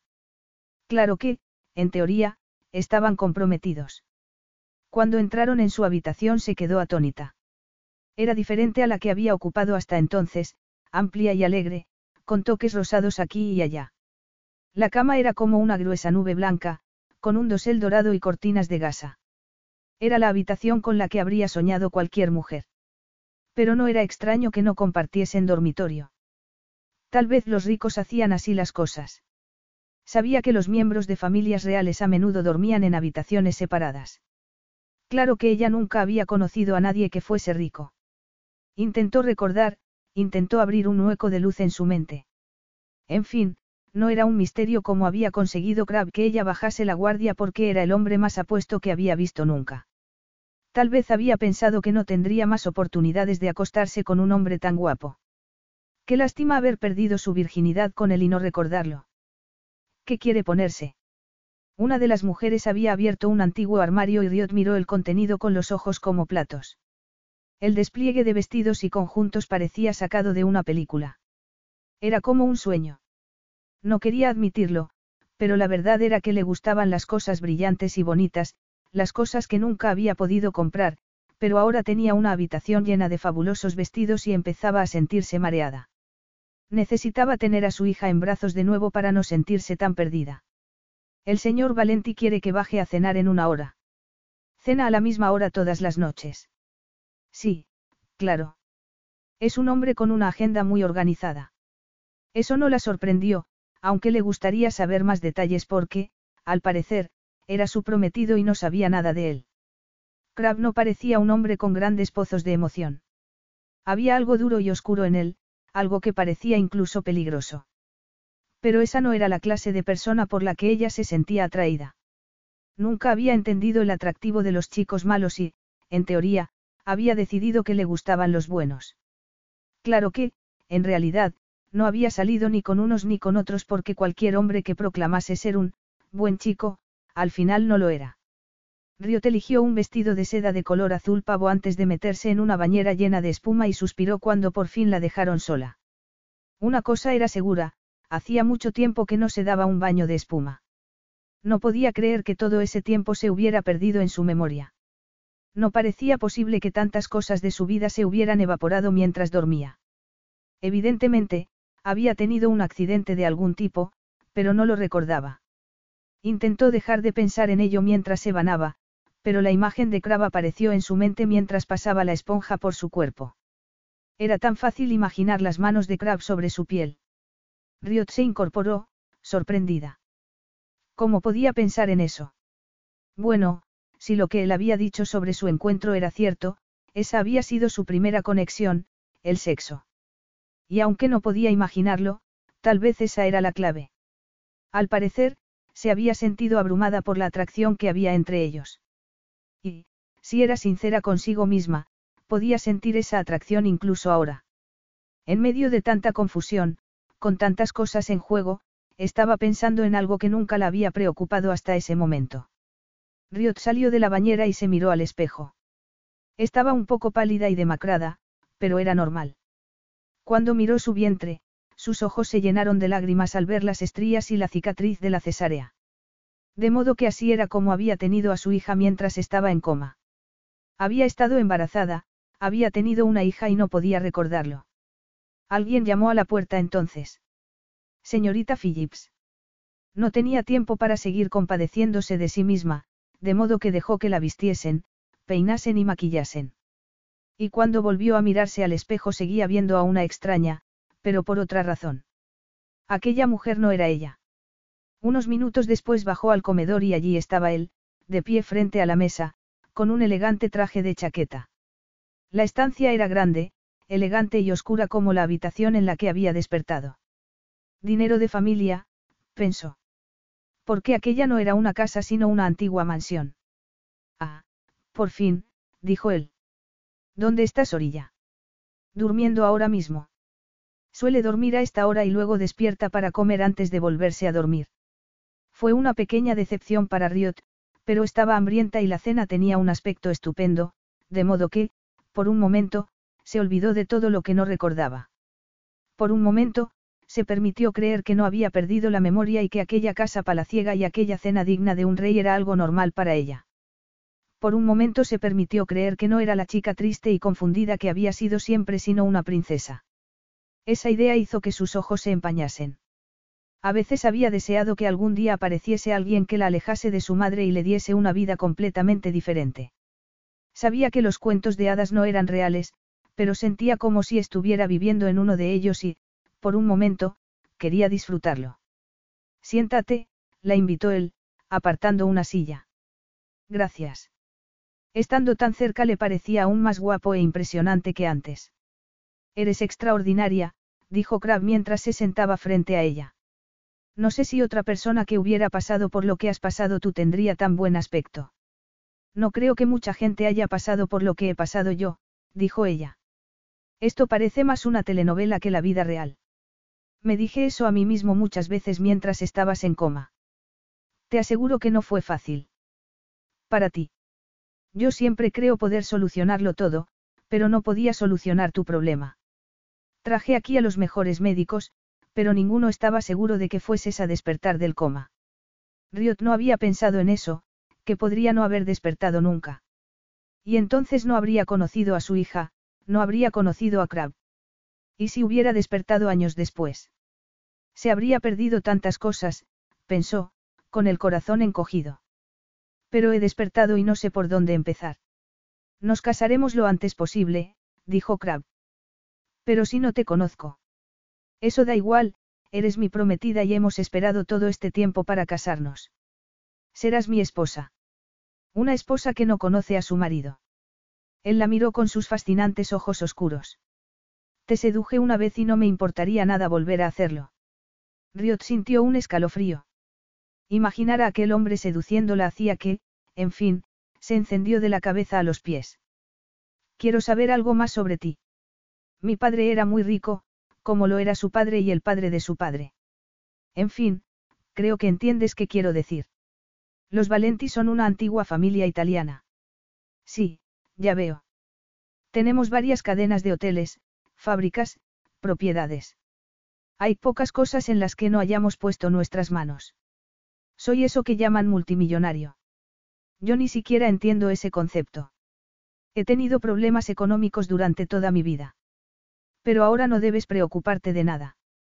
Todas tus necesidades y las de Sorilla serán atendidas. Eso era algo tan nuevo para Riot. Su madre siempre había estado resentida con ella, en parte por la inestabilidad económica. Al menos, eso era lo que siempre se había dicho a sí misma porque la alternativa era que ella no era digna de cariño. Que aunque hubiesen tenido dinero, a su madre le habría dado igual. Prefería achacar su egoísmo al estrés o al miedo, así era más fácil. ¿Por qué no había olvidado eso? Pero lo había olvidado a él. A aquel hombre tan apuesto que se ofrecía a cuidar de ella y de su hija. ¿Cómo nos enamoramos? Él se echó hacia atrás en la silla, mirándola con expresión inescrutable. Ya te he dicho cómo nos conocimos. Fue una atracción abrumadora e inmediata. Debió ser así. De otro modo, no me habría ido contigo. Me educaron para ser cauta con los extraños, sobre todo con los hombres, así que no entiendo por qué confié en ti nada más conocerte. Al principio estabas inquieta, pero necesitabas que alguien te sacase de allí. Te llevé a mi casa y te quedaste. ¿Y qué pasó después? Lo miraba con expectación, respirando agitadamente, y hasta ese momento todo lo que había dicho era verdad. Crab nunca había sido un mentiroso, pero si una mentira era mejor que la verdad no había nada malo en mentir. Además, tenía un objetivo, convertirla en su esposa, hacer que aquella relación fuese para siempre. Sorilla no podía tenerlo solo a él, sería un terrible error. Crab tenía vagos recuerdos de cómo lo había abrazado su madre, de cómo había cuidado de él, pero eso era todo lo que tenía. Lo que recordaba con toda claridad eran las palizas de su padre, su crueldad, cómo lo había humillado. Y él nunca. No temía ser su padre en ese sentido, pero había un espacio gris en su interior al que temía aún más. Él se enorgullecía de ser un experto en todo, pero no era un experto en cuidar de un bebé y no sabría darle a Sorilla lo que necesitaba. En realidad, temía que su negligencia pudiera causarle a su hija un daño irreparable. Era un hombre sin sentimientos y, por eso, mentirle resultaba fácil. Además, no había razón para no hacerlo. Riot quería una historia de amor y se la daría. Pensó entonces en el día que se conocieron, en las noches que pasaron juntos en la casa del árbol. Para ella había sido un romance inesperado y, por supuesto, al final él había destrozado esa ilusión. ¿Por qué no darle una historia de amor si eso iba a hacerla feliz? Tal vez en algún momento ella volvería a mirarlo con esa expresión de felicidad que tanto le fascinaba. Los días se alargaban como uno de esos veranos interminables de los que tanto había oído hablar, pero que él nunca había experimentado. El heredero de la fortuna Valenti nunca podía estar quieto, nunca podía descansar. Pero con ella había sentido que descansaba. La había engañado para que lo creyese un hombre y no el monstruo que era. Ella lo necesita, eso es lo que importa. Era como si siempre hubieras estado allí. Nos quedamos en la casa durante unos días y luego fuimos a Siembreap. Y de allí a Europa, hicimos una gira. Debí quedar embarazada enseguida. Él asintió con la cabeza. Éramos muy apasionados. Ella se puso colorada y Crab anhelaba tocarla, pero no se atrevía. Era demasiado pronto. ¿Qué pasó cuando descubrí que estaba embarazada?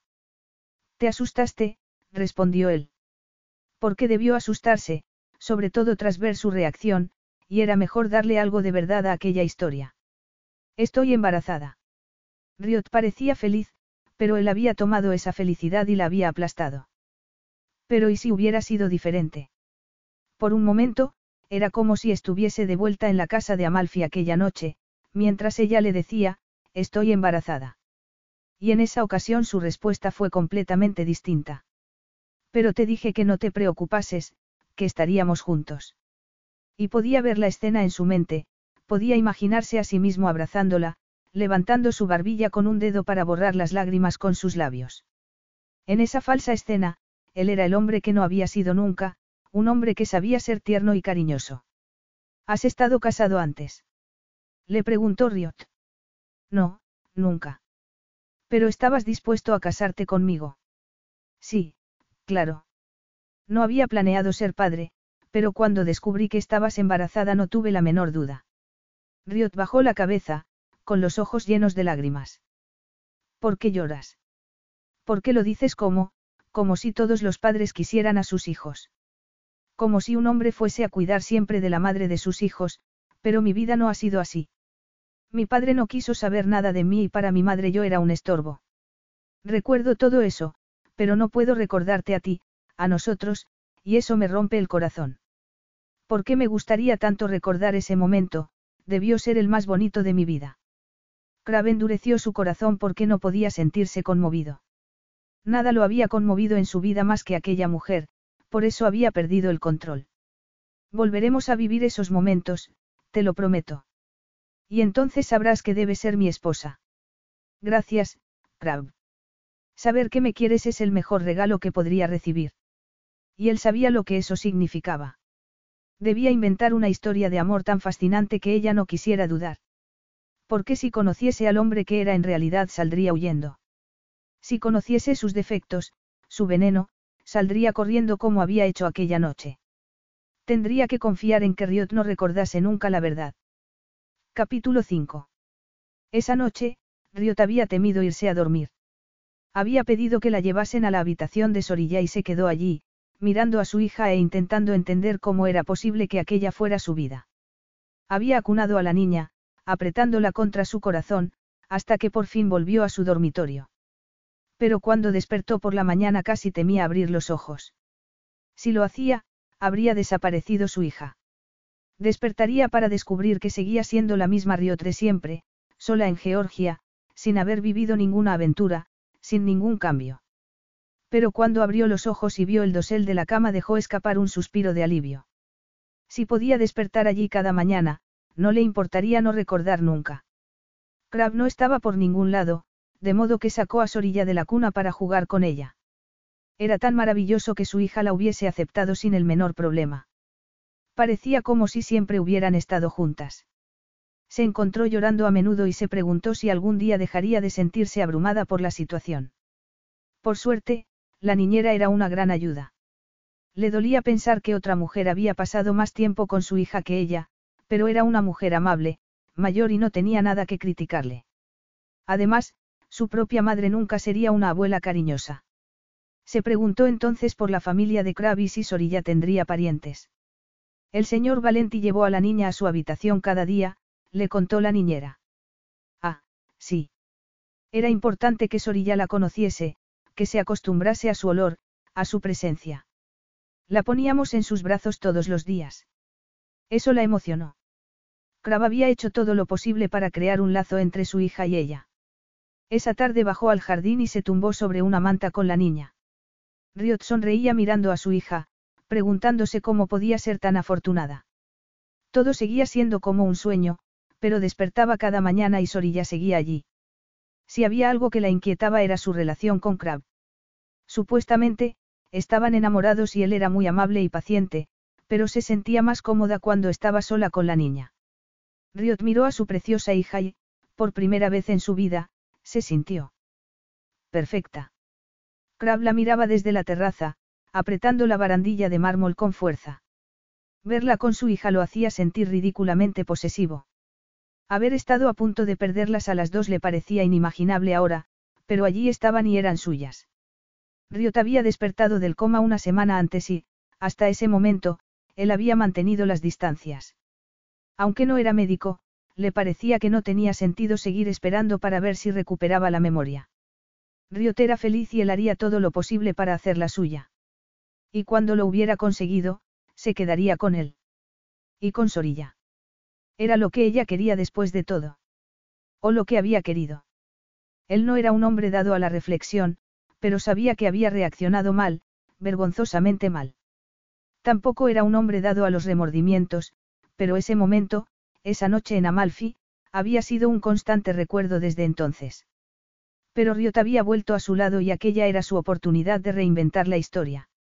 Durante meses había vivido en una oscuridad de la que no podía escapar.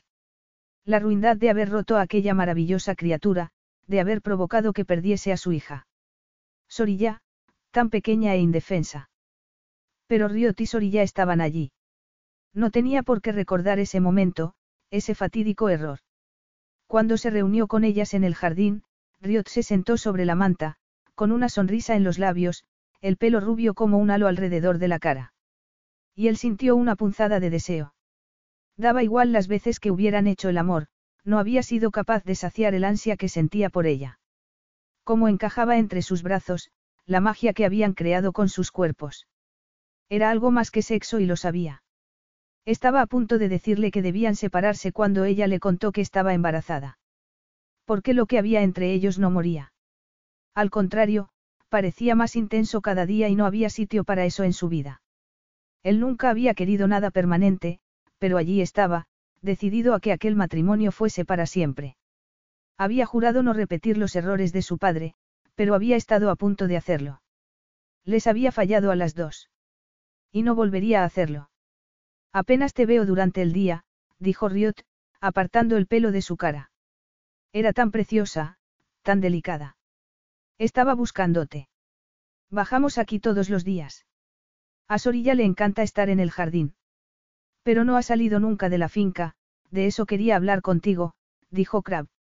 Nuestra relación era privada, como lo era tu embarazo y, dadas las circunstancias, también lo ha sido el nacimiento de Sorilla. Nadie sabe que sois parte de mi vida. Porque tu familia es muy importante en Italia, dijo Riot. Crab sintió con la cabeza. En realidad, era uno de los hombres más ricos del mundo y los medios lo perseguían como si fuera una estrella de cine. Tal vez más porque era muy discreto y eso espoleaba la curiosidad de los paparazzis. Habrá mucho interés por nuestro matrimonio y por nuestra hija. Sí, claro. Podría enviar un comunicado de prensa para decir que vamos a contraer matrimonio, pero tal vez sería mejor que nos viesen juntos. Nunca nos hicieron fotografías. No, fuimos muy discretos. Y no estuvimos en Roma sino en la costa amalfitana. Crab observó su expresión para ver si eso despertaba algún recuerdo. Esperaba que no fuera así. Ah, ya veo. Yo era un secreto. Algo así. Lo había sido, pero no porque quisiera ocultarla, sino por lo que Riot le hacía sentir. Le daba igual pasearse con otras amantes, pero con Riot se había sentido protector desde el principio y eso que había entre ellos no era algo que quisiera compartir con el público. No había querido compartirla con nadie. Esa noche, tras el entierro de su madre, le había mostrado una parte de sí mismo que nadie más conocía. Había dejado que lo viese a él, tal y como era en realidad. Había vuelto a levantar las barreras después de eso, pero sentía la necesidad de esconderla y mantener en secreto la debilidad que despertaba en él. Entonces, ¿qué es lo que propones? Que salgamos juntos, como una familia. La sonrisa que iluminó su rostro fue como una detonación en su pecho. Eso me gustaría mucho. ¿Crees que podrás hacerlo? Sí, claro. No recuerdo el año más importante de mi vida, pero estoy bien. De hecho, nunca me había sentido más feliz. Crab pensó en eso mientras se vestían para salir. Ella seguía viviendo en su casa, pero no compartían el dormitorio como lo habían hecho antes. Riot solía pasearse desnuda por su villa en Amalfi. Él despedía a los empleados para que pudiese tomar el sol frente a la piscina y cuando volvía a casa hacían el amor. Ella era todo lo que deseaba. No se le habría ocurrido vivir con ella si el sexo no era el objetivo principal. ¿Cómo habían cambiado las cosas? Lo único que no había cambiado era su deseo por ella y cuando bajó al vestíbulo, con un vestido blanco que se ajustaba a sus curvas, Crab se quedó sin aliento. ¿Y cómo sostenía a su hija en brazos? ¿Quieres llevarla tú? No, respondió Crab. No me importa, de verdad. Te has perdido su primer mes de vida, es mejor que la lleves tú. Muy bien, asintió ella, apretando la cabecita de la niña contra su pecho.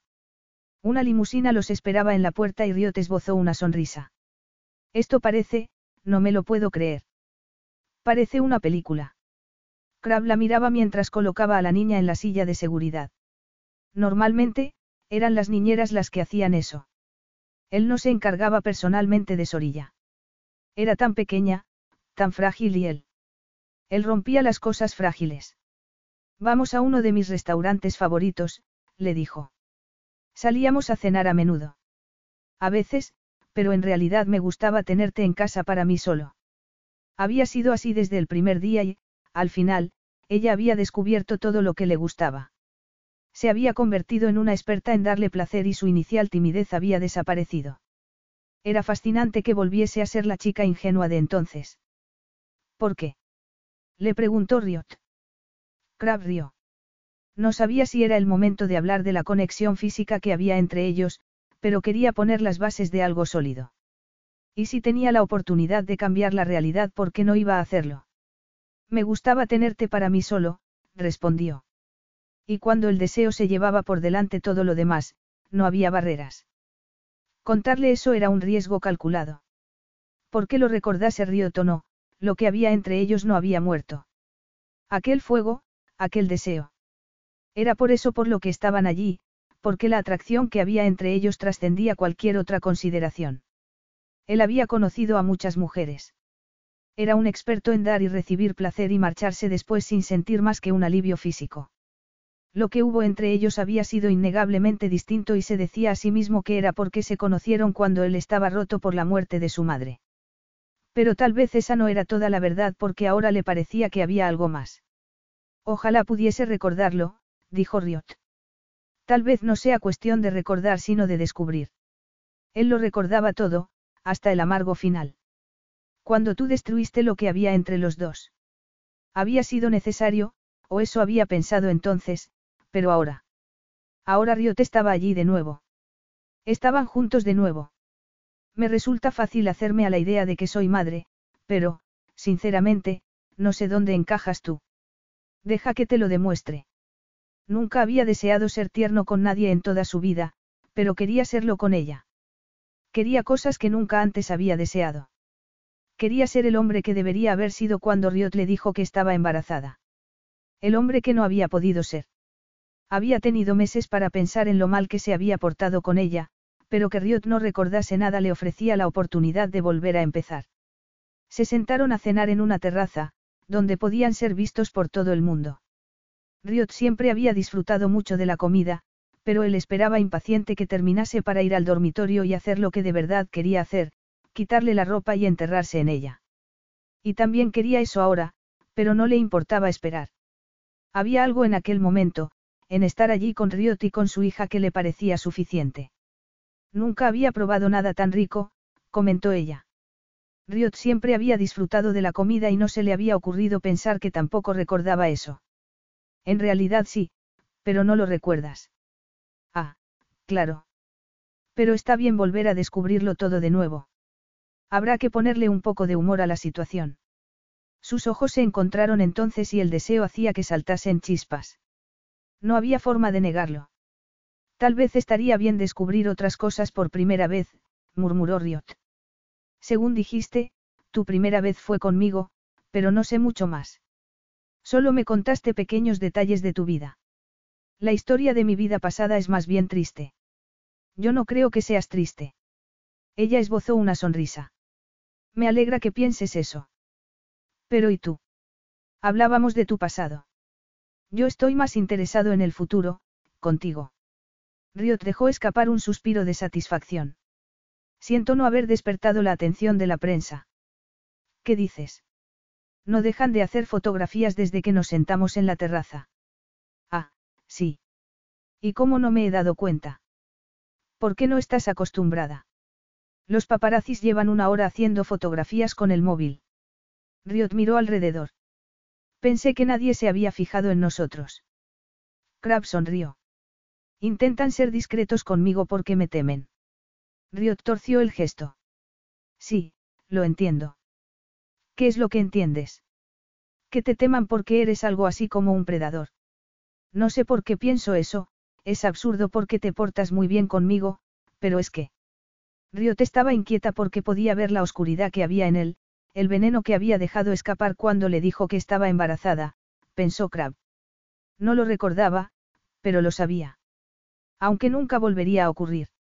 Le había roto el corazón y había estado a punto de destrozar su vida. Había pedido a su gente que la supervisasen y, sin embargo, no había querido saber dónde estaba o lo que hacía. Solo debían informarle si le ocurría algo. ¿Por qué no merecía volver a verla después de cómo la había tratado? Pero ahora todo era diferente. Él haría que todo fuese diferente. Riot sería su mujer y compartirían la misma cama. Riot creía que estaba enamorado de ella y eso sería suficiente. Me alegra que te hayas dado cuenta de que no soy peligroso. No, claro que no.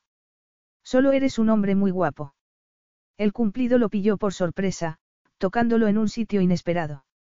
Guapo. Eso es mejor que peligroso, no. Desde luego, asintió él. Ven, dijo luego, vamos a dar un paseo. Río te empujaba el cochecito de Sorilla, maravillándose de la hermosa ciudad.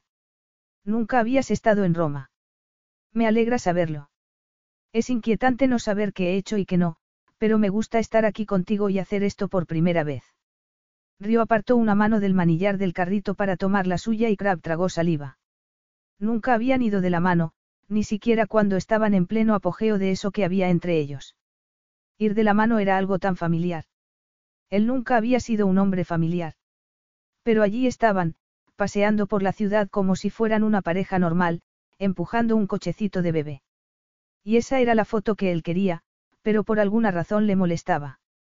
Crab apartó la mano y notó que ella torcía el gesto, pero no dijo nada. Tenemos una cita, dijo entonces. ¿Una cita dónde? Crab la llevó a la tienda de un famoso diseñador, abierta solo para ellos, y Riot miró alrededor con cara de sorpresa.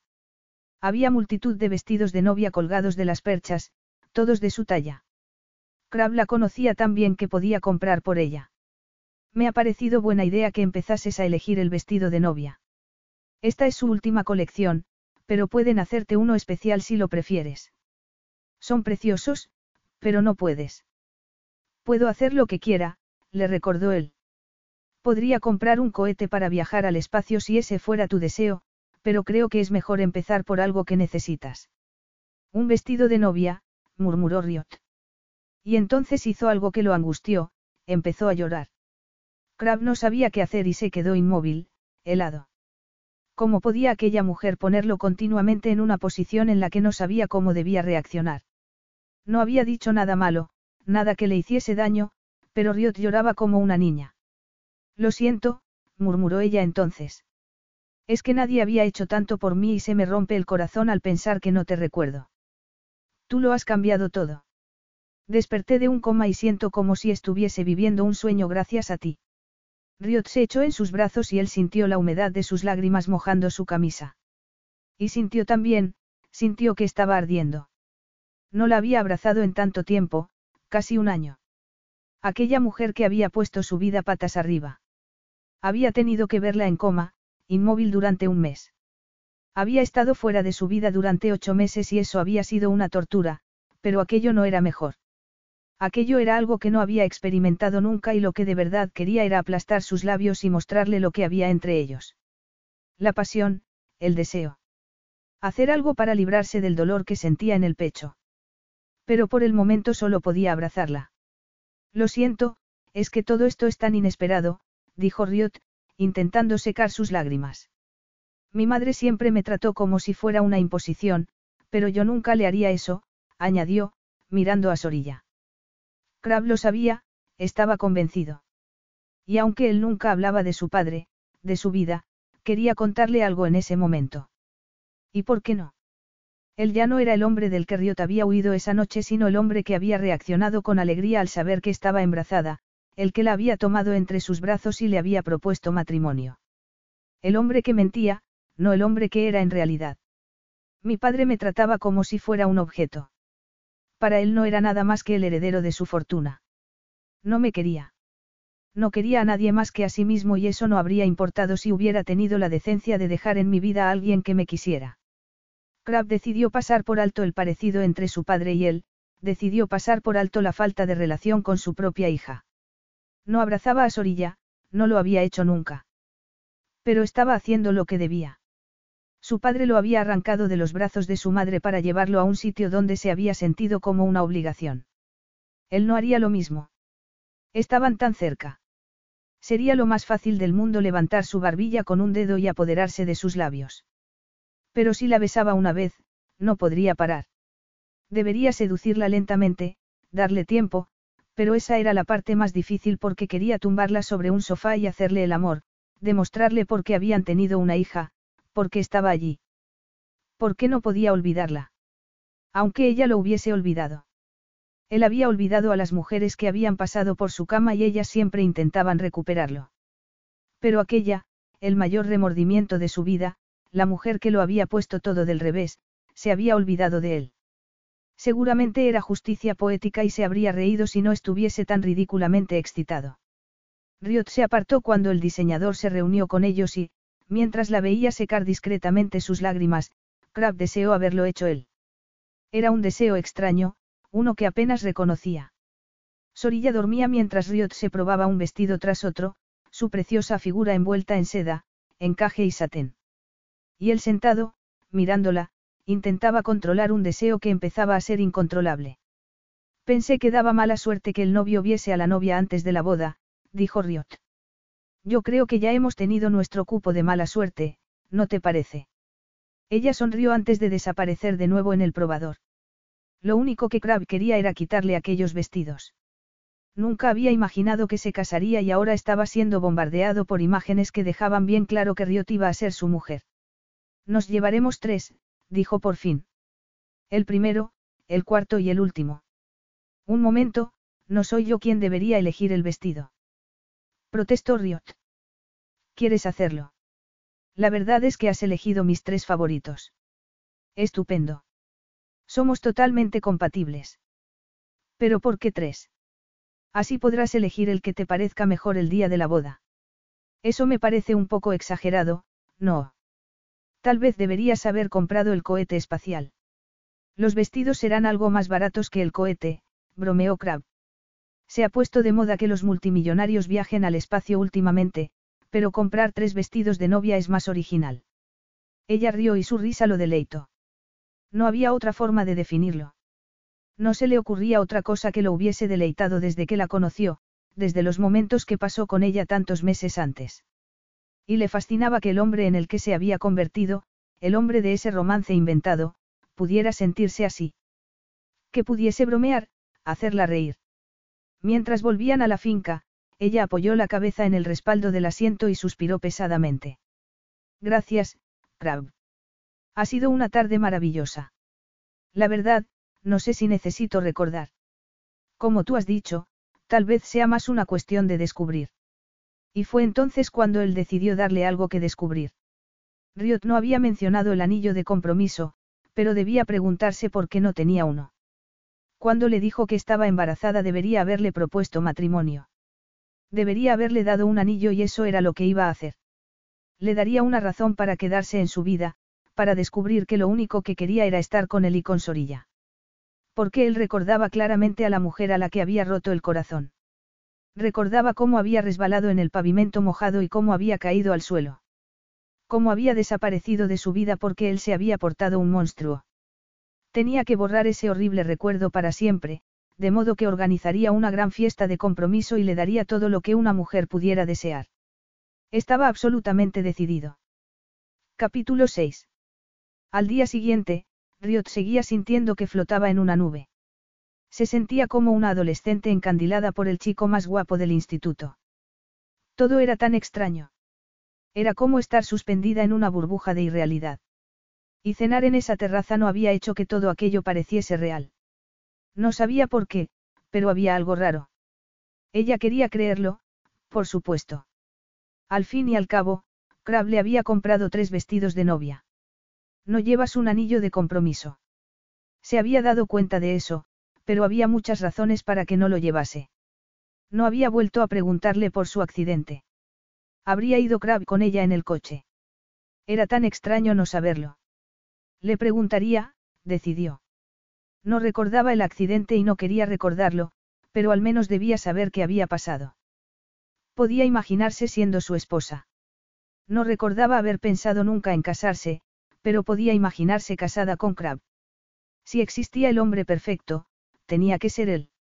Sorilla era, desde luego, la hija perfecta. Ella tenía poca experiencia con niños, pero cada día que pasaba con su hija era un regalo del cielo. Esa mañana, cuando entró en el comedor para desayunar, él anunció que se iban a París. ¿He estado alguna vez en París? No, respondió él. Ah, mejor. No me gustaría que mi primera vez en París hubiese quedado perdida en la niebla de mi mente. Odiaba todo lo que se había perdido y le gustaría tanto recordar, pero no servía de nada darle vueltas. Crab iba a llevarla a París y se preguntó cuándo retomarían la parte física de su relación. Había hablado con el médico y sabía que aún seguía recuperándose de la cesárea. O, más bien, había estado recuperándose hasta unos días antes. No sentía ningún dolor y el médico le había dicho que podía mantener relaciones sexuales con normalidad. Y casi le dio la risa porque no recordaba haber mantenido relaciones sexuales de ningún tipo.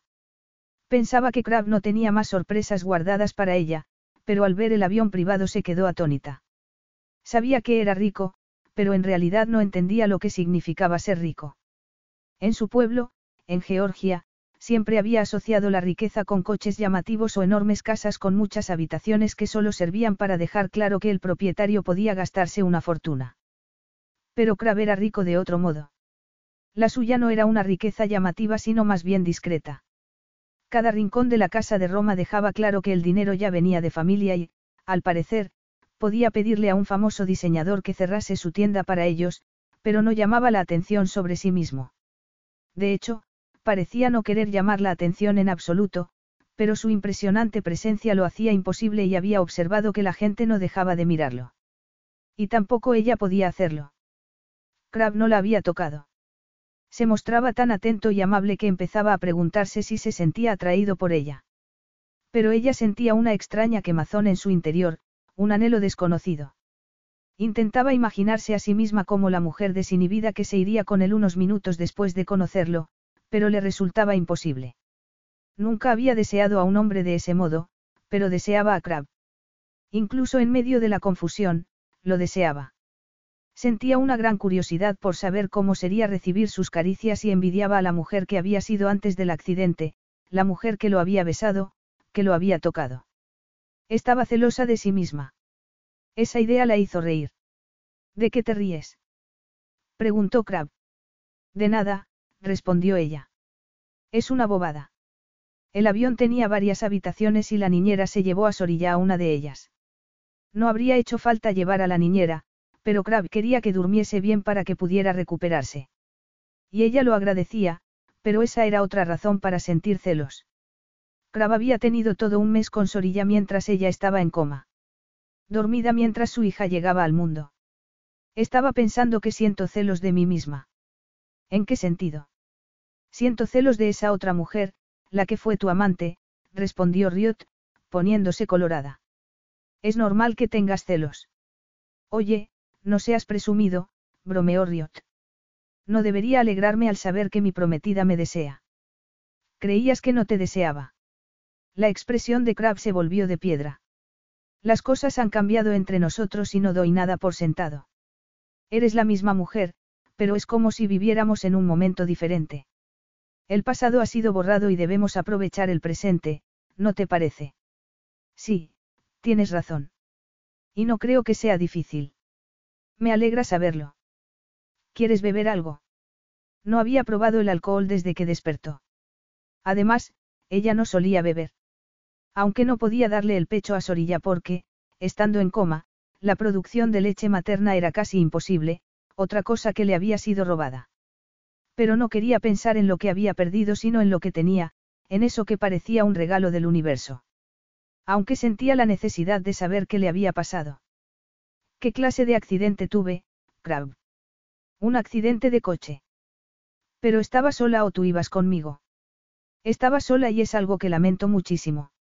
Era temprano y un conductor que había estado bebiendo toda la noche chocó de frente contra tu coche. ¿Y tú no ibas conmigo? Él negó con la cabeza. Cuando recibí la noticia del accidente, en fin, nunca había perdido el control de ese modo. ¿Por qué? Es difícil de explicar, pero tú has sido un reto para mí, un desafío. Yo tenía muy claro quién era y entonces apareciste tú, seguramente ha sido bueno para mí que alguien me retase, pero no estoy acostumbrado.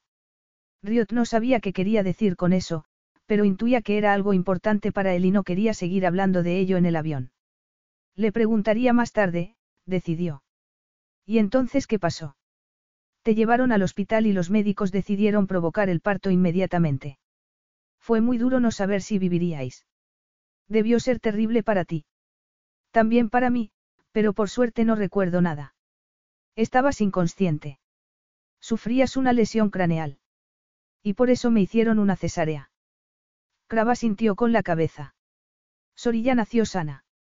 Tu cuerpo la protegió del impacto, casi a expensas de ti misma. En realidad, fue un milagro. Y hay que dar las gracias por eso. Te llevé a casa porque no quería dejarte en el hospital y contraté a un equipo de enfermeras que te atendían 24 horas al día. Has hecho tanto por mí. Lamento mucho pagarte con el olvido. No debes lamentar nada. Estás aquí ahora, eso es lo único que importa. Nuestra relación progresó rápidamente, no estuvimos juntos más que un par de meses. Pero todo fue tan espontáneo, y debo admitir que yo no suelo ser espontánea. Yo tampoco, así que también a mí me parece un poco extraño. Pero no lo lamentas, ¿verdad? Podrías haberme dejado en el hospital. Te traje aquí por una razón. Riot quería que dijese que era porque la amaba, pero Crab nunca hablaba de amor. Nunca había dicho que la quería. Pero debía quererla, tenía que ser así. Quedaste embarazada. Tal vez esa era la única razón por la que estaba allí. Claro que su madre había quedado embarazada y a su padre le había importado un bledo. Ni siquiera lo conocía. No debería preocuparse por la falta de declaraciones de amor. Hasta que ella misma pudiese pronunciar esas palabras no podía pedirle a él que lo hiciese, no. Todo era tan extraño. No recordaba haberlo besado, pero empezaba a sentir que aquello era amor. Sabía que quería a Sorilla porque había sido un amor instantáneo. Desde el momento que vio a su hija había sabido que era suya y que la protegería a toda costa.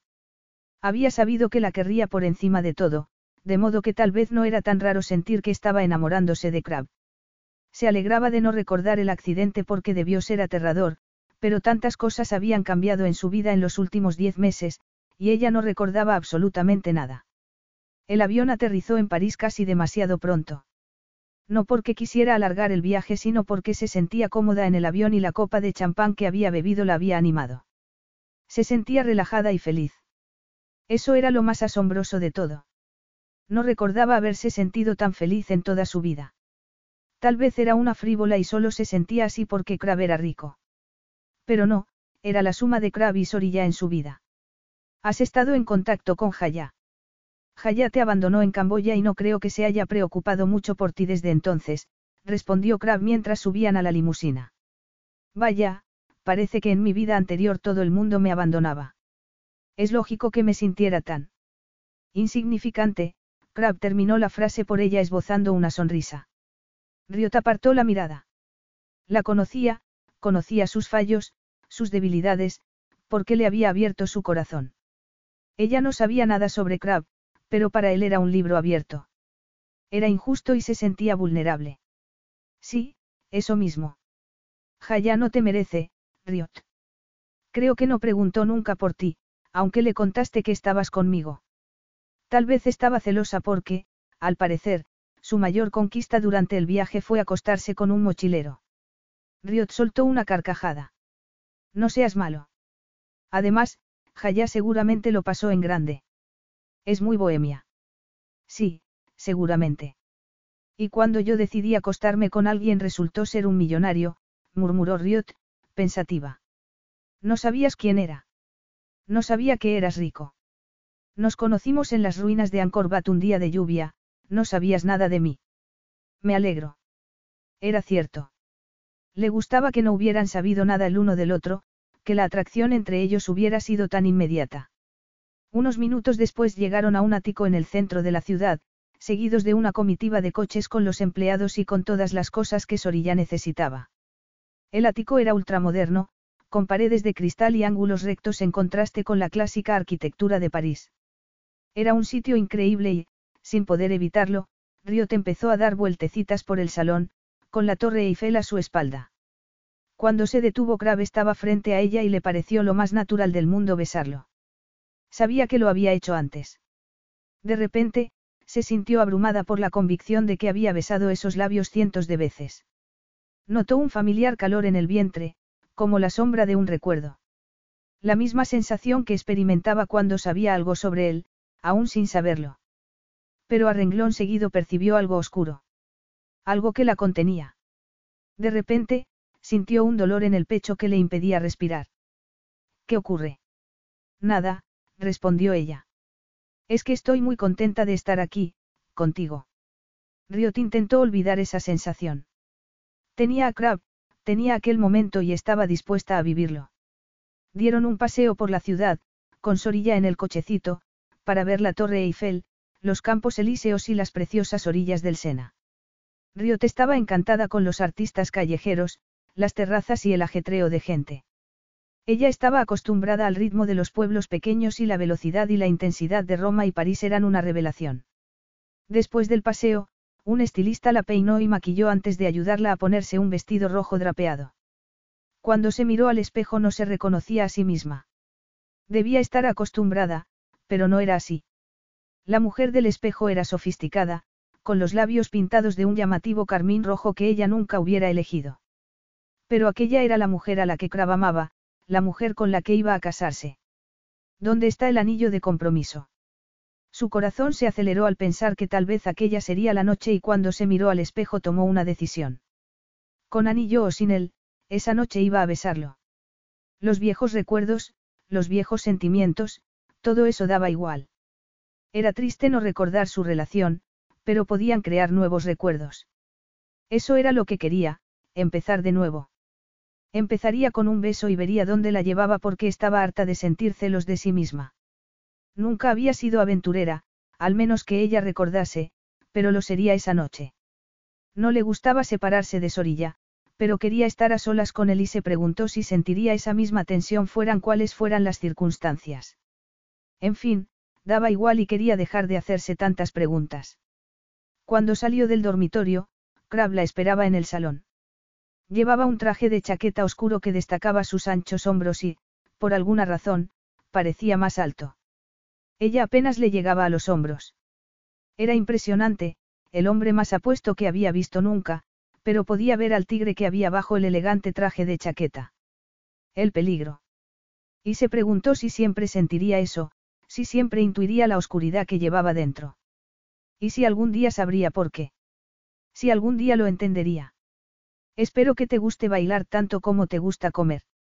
Veo que me conoces bien. Pero yo no te conozco a ti. Riot decidió no pensar en eso. Estaban aprovechando el tiempo para conocerse de nuevo y Crab era tan amable, tan considerado. La inquietud no desaparecía, pero decidió no prestarle atención mientras Crab tomaba su mano para llevarla al ascensor. Había un coche esperando frente a la puerta del edificio, pero no una limusina sino un deportivo rojo, a juego con su vestido. Crab se colocó tras el volante y atravesaron París, con las farolas iluminando la ciudad. Y ella agradeció entonces no recordar el accidente porque aquello era maravilloso y no quería que el miedo le robase un solo segundo. Después de recorrer París en un precioso deportivo, con el hombre más guapo del mundo a su lado, llegaron a un discreto restaurante que parecía una residencia privada. El interior era pequeño, elegante, con muy pocas mesas. No es la clase de sitio donde ofrecen un menú, dijo él. Riot no sabía qué quería decir con eso, pero estaba deseando descubrirlo. El chef se acercó para saludar a Crab y les ofreció una selección de platos, con los productos más frescos del mercado convertidos en culinarias obras maestras. No había bebido mucho, pero se sentía embriagada cuando salieron del restaurante para ir a otro edificio que resultó ser un club privado. Y, por primera vez desde que abrió los ojos, Crab la tocó. La tomó por la cintura para llevarla a la pista de baile y cuando apoyó la cabeza en su torso entendió por qué se había ido con él unos minutos después de conocerlo. La única razón por la que no la tocaba era por su amnesia. Crab estaba preocupado por ella, porque de no ser así ya se habrían acostado juntos. Eso era innegable, pero de repente tenía miedo. Había tenido una hija desde la última vez que estuvieron juntos y tenía una cicatriz en el vientre. Tal vez Crab ya no la encontraría atractiva, pensó. Tal vez no se habían acostado juntos porque ya no le gustaba. Eres preciosa, dijo él entonces, como si pudiera leer sus pensamientos. Gracias, susurró Riot. Eres la mujer más bella que he visto en mi vida. Era cierto el día que nos conocimos en las ruinas y es cierto ahora. Después de todo lo que has pasado, sigues siendo tan bella, tan fuerte. Has tenido que soportar un cruel giro del destino, pero prometo protegerte para siempre. Crab la llevó a la terraza del club y, después de clavar una rodilla en el suelo, le ofreció una cajita con un precioso anillo de diamantes. Una cascada de fuegos artificiales estallaba sobre sus cabezas, iluminando la torre Eiffel. No sabía si era una coincidencia o Crab lo había dispuesto así porque si un multimillonario quería proponer matrimonio a lo grande seguramente el cielo era el límite. Sí, dijo Riot, sin pensarlo dos veces. Me casaría contigo esta misma noche.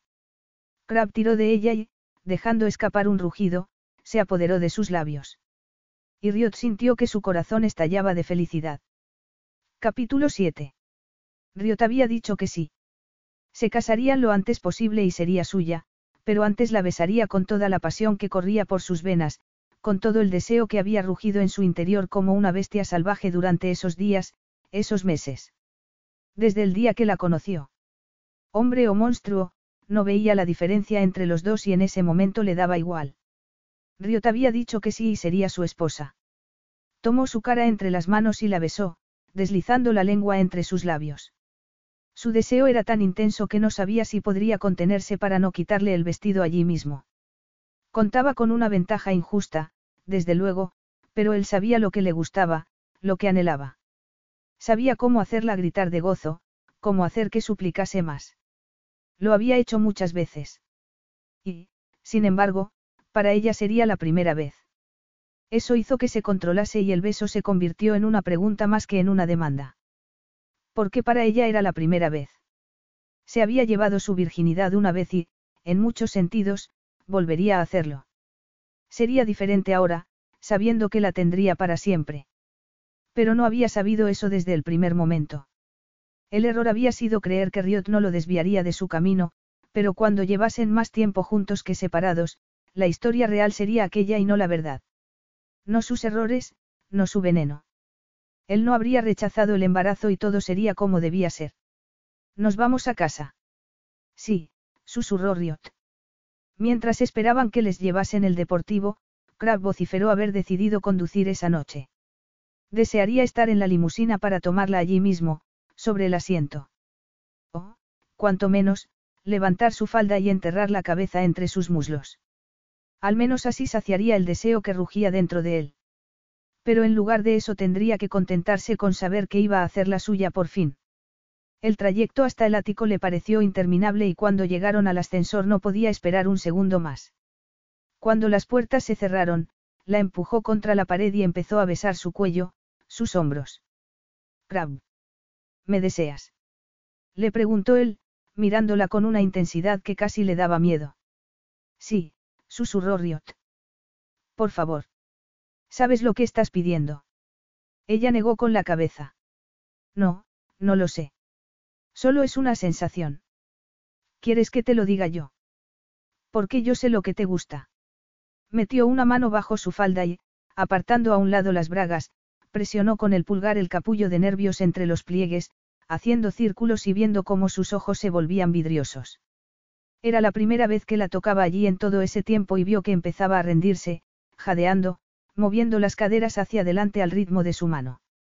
Esto te gusta, murmuró. Y te gusta más cuando pongo la boca ahí, y saboreo tu deseo por mí. Cuando imito con los dedos lo que en realidad queremos hacer los dos. Eso te gusta mucho. Crab. Te gusta mucho que lo haga, que te coma como si estuviese hambriento, y lo estoy. Contigo siempre lo estoy, Crab tomó su mano y la colocó sobre el bulto bajo su pantalón. Te gusta que te quite la ropa y te estimule entrando en tu cuerpo, pero solo un poco. Te excita negarte lo que de verdad deseas, tenerme dentro hasta el fondo. Te gusta suplicarme y a mí me gusta que supliques. Riot cerró los ojos. Mírame, le ordenó él, y ella obedeció. Estás a punto de suplicar, ¿verdad? Yo, necesito. Yo sé lo que necesitas y cuando lleguemos al ático te daré todo lo que he prometido y más. Pero tendrás que suplicar. Sí, murmuró Riot. Por fin, el ascensor se detuvo en el ático. Él había querido llegar allí por arte de magia para enterrarse en ella inmediatamente, pero también deseaba alargar aquella deliciosa tortura. Riot no era la única a quien le gustaba perder la cabeza.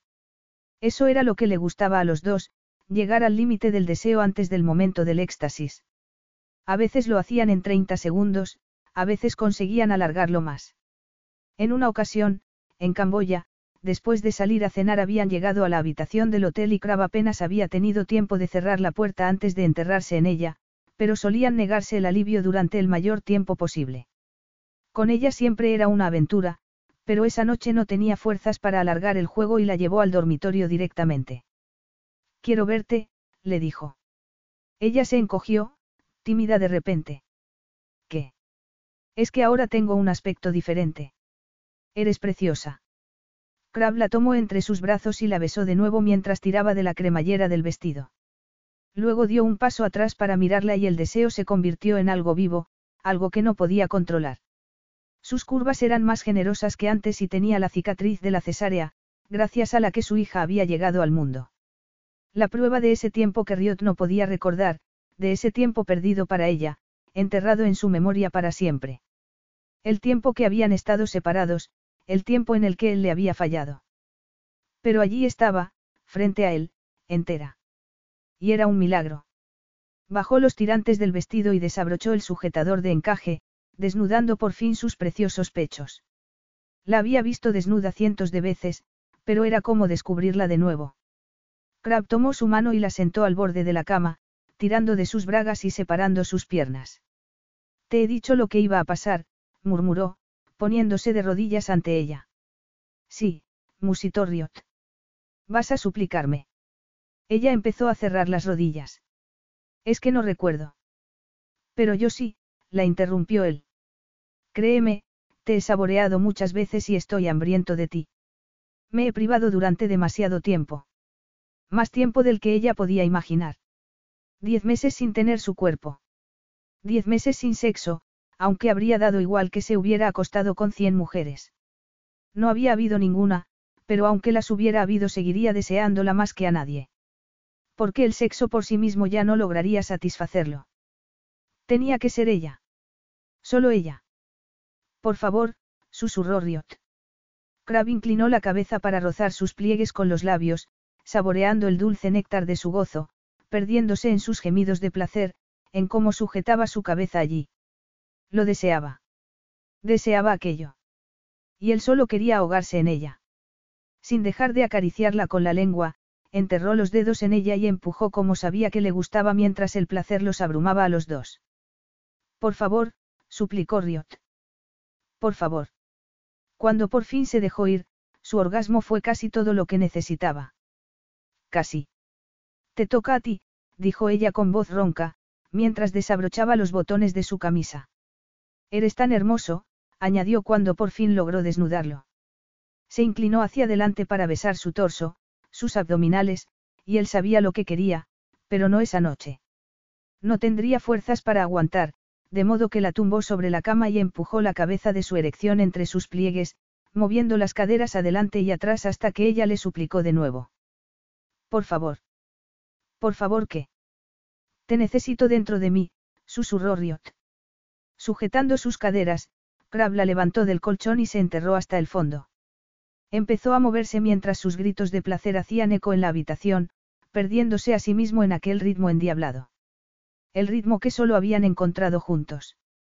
Solo podía sentir aquel deseo que lo abrumaba, que lo consumía. Era como si fuese su primera vez. La embestía una y otra vez, aplastándose contra su cuerpo hasta que Riot llegó al orgasmo y entonces perdió el control, empujando salvajemente por última vez antes de dejarse ir dentro de ella. Riot, susurró. Ella acariciaba su pelo como si fuera una bestia a la que debía domesticar. Y quizá lo era. Te quiero, musito. Crab, te quiero. Lo había hecho, pensó él, abrazándola. Había recuperado lo que habían perdido diez meses antes y Riotera suya. Había ganado la guerra contra sí mismo y contra la oscuridad que había en su alma. Riotera suya. Estaba absolutamente seguro de eso. Capítulo 8. Cuando Riot despertó estaba lloviendo. Tenía la cabeza apoyada en el torso de Crab y podía oír los suaves latidos de su corazón. También podía oír la lluvia golpeando el tejado y los cristales de las ventanas. Y ese ruido creaba un extraño eco dentro de ella, como si fuese importante, como si el ruido de la lluvia significase algo. En silencio, se apartó del calor de su abrazo y se quedó allí un momento, mirándolo. Esa intensidad suya no disminuía cuando estaba dormido. Seguía allí, sin adornos. No había nada que lo suavizase mientras dormía, ni el peligro que irradiaba y que enviaba un escalofrío por su espina dorsal. Había sido un amante romántico, un hombre atento y entregado. No había ninguna razón para sentir miedo. Lo amaba. Y podía entender por qué se había enamorado de él tan rápidamente. Estar con él era algo mágico y era lógico que se hubiese entregado sin pensarlo dos veces. Pero era algo más que eso. Crab había puesto el mundo en sus manos, literalmente, y para una chica de un pueblecito de Georgia eso era más que un sueño. Ella ni siquiera había soñado nunca con aviones privados, Roma, París, vestidos de diseño, peticiones de mano bajo una cascada de fuegos artificiales a la sombra de la Torre Eiffel. ¿Cómo no iba a amarlo? Atravesó la habitación y se colocó frente a la puerta del balcón, mirando cómo la lluvia salpicaba los cristales. Y luego, sin saber por qué, abrió la puerta y salió al balcón. Estaba desnuda, pero no sentía frío. Las gotas de agua empezaron a rodar por su piel y, de repente, vio un destello en su mente.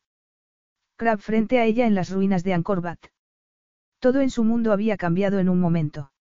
Lo sabía porque acababa de recordar. La lluvia. Estaba empapada y sola en las ruinas de Angkor Wat. No, Crab estaba allí también y se había preguntado si iba a ser su perdición o su salvación, pero había decidido ir con él de todos modos. Entonces no sabía si era un hombre o un monstruo. Las imágenes daban vueltas en su cabeza.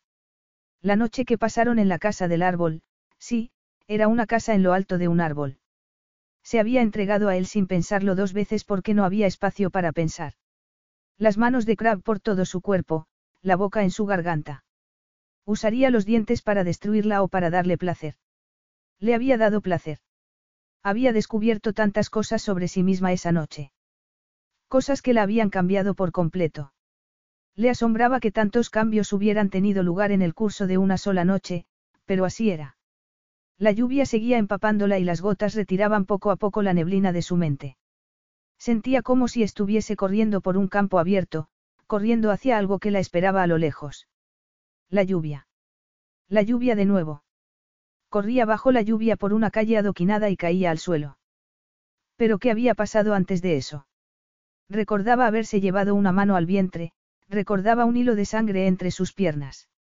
Y, tan claramente como si estuviese viviéndolo en ese momento, recordó que las gotas de lluvia golpeaban su cara, mezclándose con las lágrimas. Voy a perderlo de todas formas. Todo está perdido. Veía el rostro de Crab, pero su expresión no era tierna sino fiera. Era el tigre oscuro y temible, y no tenía que preguntarse si iba a devorarla porque ya lo había hecho. Todo había muerto en ese momento. Todo lo que había creído sobre sí misma, sobre el presente y sobre el futuro.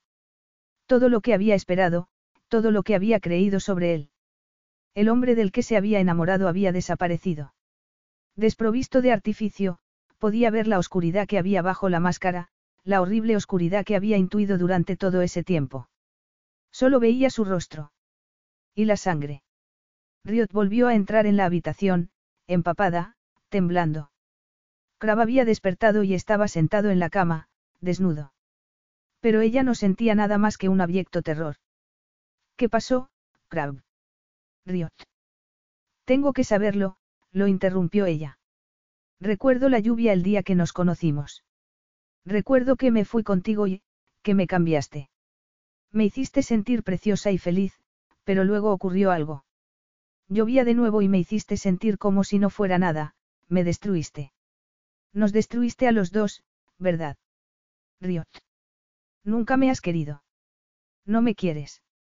Crab nunca había pronunciado esas palabras, pero ella había deseado creer que la quería porque tenía que ser así. Porque si no había cuidado de ella y de su hija. Nunca me has querido y me apartaste de tu vida. No podía recordarlo, pero lo sentía. Y sentía como si estuviesen arrancándole el corazón. Crab se había portado con ella peor que nadie en toda su vida porque le había hecho creer que la quería. Y ella, ingenua, había desoído lo que le decía el instinto. Había elegido la parte más bonita, ignorando la oscuridad. Había decidido creer que, porque la hacía sentir bien consigo misma, al final no iba a destruirla. Había confundido la belleza del predador con una promesa de ternura. Pero seguía siendo un predador y destruiría cualquiera cosa que se pusiera en su camino. Crab era un hombre que consumía cosas hermosas, se saciaba de ellas hasta que ya no le servían. Lo sabía, en ese momento lo sabía. No era un hombre apuesto con una faceta de predador, era el tigre. Todo lo demás era una fachada para distraer, para dejar aturdida a su presa, inmovilizada mientras esperaba el golpe. Y el golpe había llegado. Riot había querido recordar el momento en el que se habían enamorado, pero ese momento no existía. Ella se había enamorado y él había saciado su deseo. La había utilizado, sencillamente. Ella se lo había contado todo sobre sí misma y él no le había contado nada. Solo sabía que su madre había muerto. Después hablaron de cosas sin importancia, pero en sus palabras no había una emoción real, ella la había puesto ahí. Porque eso era lo que quería ver. Estaba viviendo una aventura maravillosa y él era el andamio que la sujetaba. Pero le había mentido. Él sabía que no recordaba y le había mentido. Dime la verdad, dijo, con voz estrangulada. Debemos estar juntos, respondió él. ¿Por qué debemos estar juntos? Por Sorilla. La niña te necesita. Puedo cuidar de ella yo sola. Esa afirmación despertó otro recuerdo. Se había ido de su casa una noche, bajo la lluvia. Iba corriendo y había caído al suelo. De repente, un profundo dolor se extendió por su pecho como un veneno. Había perdido a Crab y durante un tiempo creyó haber perdido también al hijo que esperaba, pero unas semanas después un médico le había confirmado que el embarazo seguía adelante. Había pasado sola todo el embarazo. ¿Qué me pasó? Le preguntó. Su corazón latía con fuerza mientras miraba al hombre que se había convertido en un villano. Se había enamorado de él por segunda vez, sin saber quién era o lo que había hecho. Casi desearía volver a tener amnesia y no saber nada porque saber la verdad sobre él, sobre sí misma, era insoportable. Se había enamorado de aquel hombre por segunda vez, aunque algo dentro de ella debía haber sabido quién era en realidad. Te he contado la verdad, tuviste un accidente. Así fue como descubrí que seguías embarazada. Me alejaste de tu vida. La expresión de Crab se endureció. Tú te alejaste de mí. Pero Riot podía verse a sí misma, sola en la enorme cama. Podía ver a los empleados de Crab llevándola al coche. Un rechazo tan galante. Despedida en una limusina. Pero era él quien la había rechazado. ¿Por qué tú querías que me fuese? No me pusiste de patitas en la calle, pero dejaste claro que no querías saber nada de mí. Si no me hubiera ido, seguramente tú nunca habrías vuelto a la villa. Riot. No intentes reinventar la historia ahora que he recuperado la memoria, lo interrumpió ella. Pero tienes razón, entonces quería marcharme porque no quería volver a verte en mi vida. Tú destruiste mis sueños después de haberlos creado y no hay nada más cruel que eso, Crab. Y sabías que si recuperaba la memoria, tú sabías que no querría volver a verte. Si pudiese recordar que había llevado a ese momento en la calle, bajo la lluvia. Pero era como si su cerebro hubiese cerrado una puerta, como si no quisiera saber. Vivía sola, lejos de ti. Lejos de tu rechazo. ¿Por qué fuiste tú el primero en tener a Sorilla en brazos y no yo? ¿Por qué tú tienes recuerdos de su nacimiento cuando yo no los tengo? Tú no la querías. Esa afirmación abrió la puerta de los recuerdos. No la querías, repitió. Te dije que te amaba, que quería vivir contigo. Se le encogió el corazón al recordar esa cena, una cena en la que había puesto todas sus esperanzas. Había soñado que Crab la quería como lo quería ella, pero no era verdad. La había engañado de nuevo, había creado una fantasía aún más cruel porque la había hecho creer en él de nuevo. Y todo era mentira. Crab se levantó de la cama, pero Riot dio un paso atrás. No me toques. ¿Cómo te has atrevido a hacerme el amor? Yo pensaba que te quería, pero me has engañado. Ya no te quiero, nunca podría quererte. Riot. Me voy, Vuelvo a Inglaterra y me llevo a mi hija. Me temo que eso no es posible, dijo él entonces, su rostro en sombras. Debes quedarte aquí conmigo. No quiero quedarme contigo. He cuidado de Sorilla durante este tiempo y de ti también. Rechazaste a mi hija. Tú saliste corriendo y estuviste a punto de perderla. Yo no te obligué a salir corriendo en medio de una tormenta. Ella sabía que era mentira. Sabía que ni siquiera él creía esa versión de la historia y, sin embargo, usaba esa mentira como un escudo. Ese era el Crab al que había olvidado, el hombre que usaba la crueldad como un escudo para apartar a cualquiera que se atreviera a acercarse demasiado. Eso es lo que te has dicho a ti mismo para justificar lo que hiciste que tu crueldad no fue lo que me hizo salir corriendo de la villa esa noche. Pero no perdí a mi hija, seguí adelante con mi vida, conseguí un trabajo y una casita en Inglaterra. Tienes una casa aquí, conmigo. Vamos a casarnos. No, Crab, esto lo cambia todo. No cambia nada. No cambia nada que yo te odie. No cambia nada que no vaya a estar contigo por voluntad propia sino como una prisionera. Y, de nuevo, vio quién era en realidad porque Crab se encogió de hombros como si eso no importase. ¿Cómo iba a enfrentarse con un hombre como él? Un hombre que no sentía nada. Quiero marcharme, le dijo. Crab dio un paso adelante, mirándola con los ojos brillantes. Me da igual lo que quieras. ¿Piensas robarme a mi hija? No vas a irte. No vas a llevarte a Sorilla. ¿Por qué haces esto? ¿Por qué te importa ahora cuando no querías? Riot no terminó la frase. De repente, era como si una luz iluminase las partes más oscuras de esa maravillosa vida, de esa preciosa casa. Ya no quedaban más ilusiones. Nunca te he visto tomarla en brazos. Se había encargado de que estuviese bien cuidada, pero nunca abrazaba a su hija, nunca le demostraba su cariño. Había estado tan desesperada por convertirlo en el hombre que ella quería que fuese que no había querido verlo hasta ese momento. No solo por la amnesia, sino porque deseaba tanto ser amada. Por él. Había querido que aquella mentira fuese verdad, por eso había arrinconado sus dudas. Es una Valenti, dijo Crab entonces. La niña llevará mi apellido y tendrá mi protección. Y también tendrá a su madre. Yo no voy a abandonar a mi hija. Pero tenías folletos sobre adopción en el coche. Me los dio el médico, pero nunca pensé dar a mi hija en adopción, lo interrumpió ella. Tú no sabes nada sobre mí, no quieres saberlo. Lo que importa es que Sorilla necesita a su madre. Su tono era seco, salvaje. No podía entender a aquel hombre, aunque una vez había creído entenderlo. ¿Por qué podía excitarlo?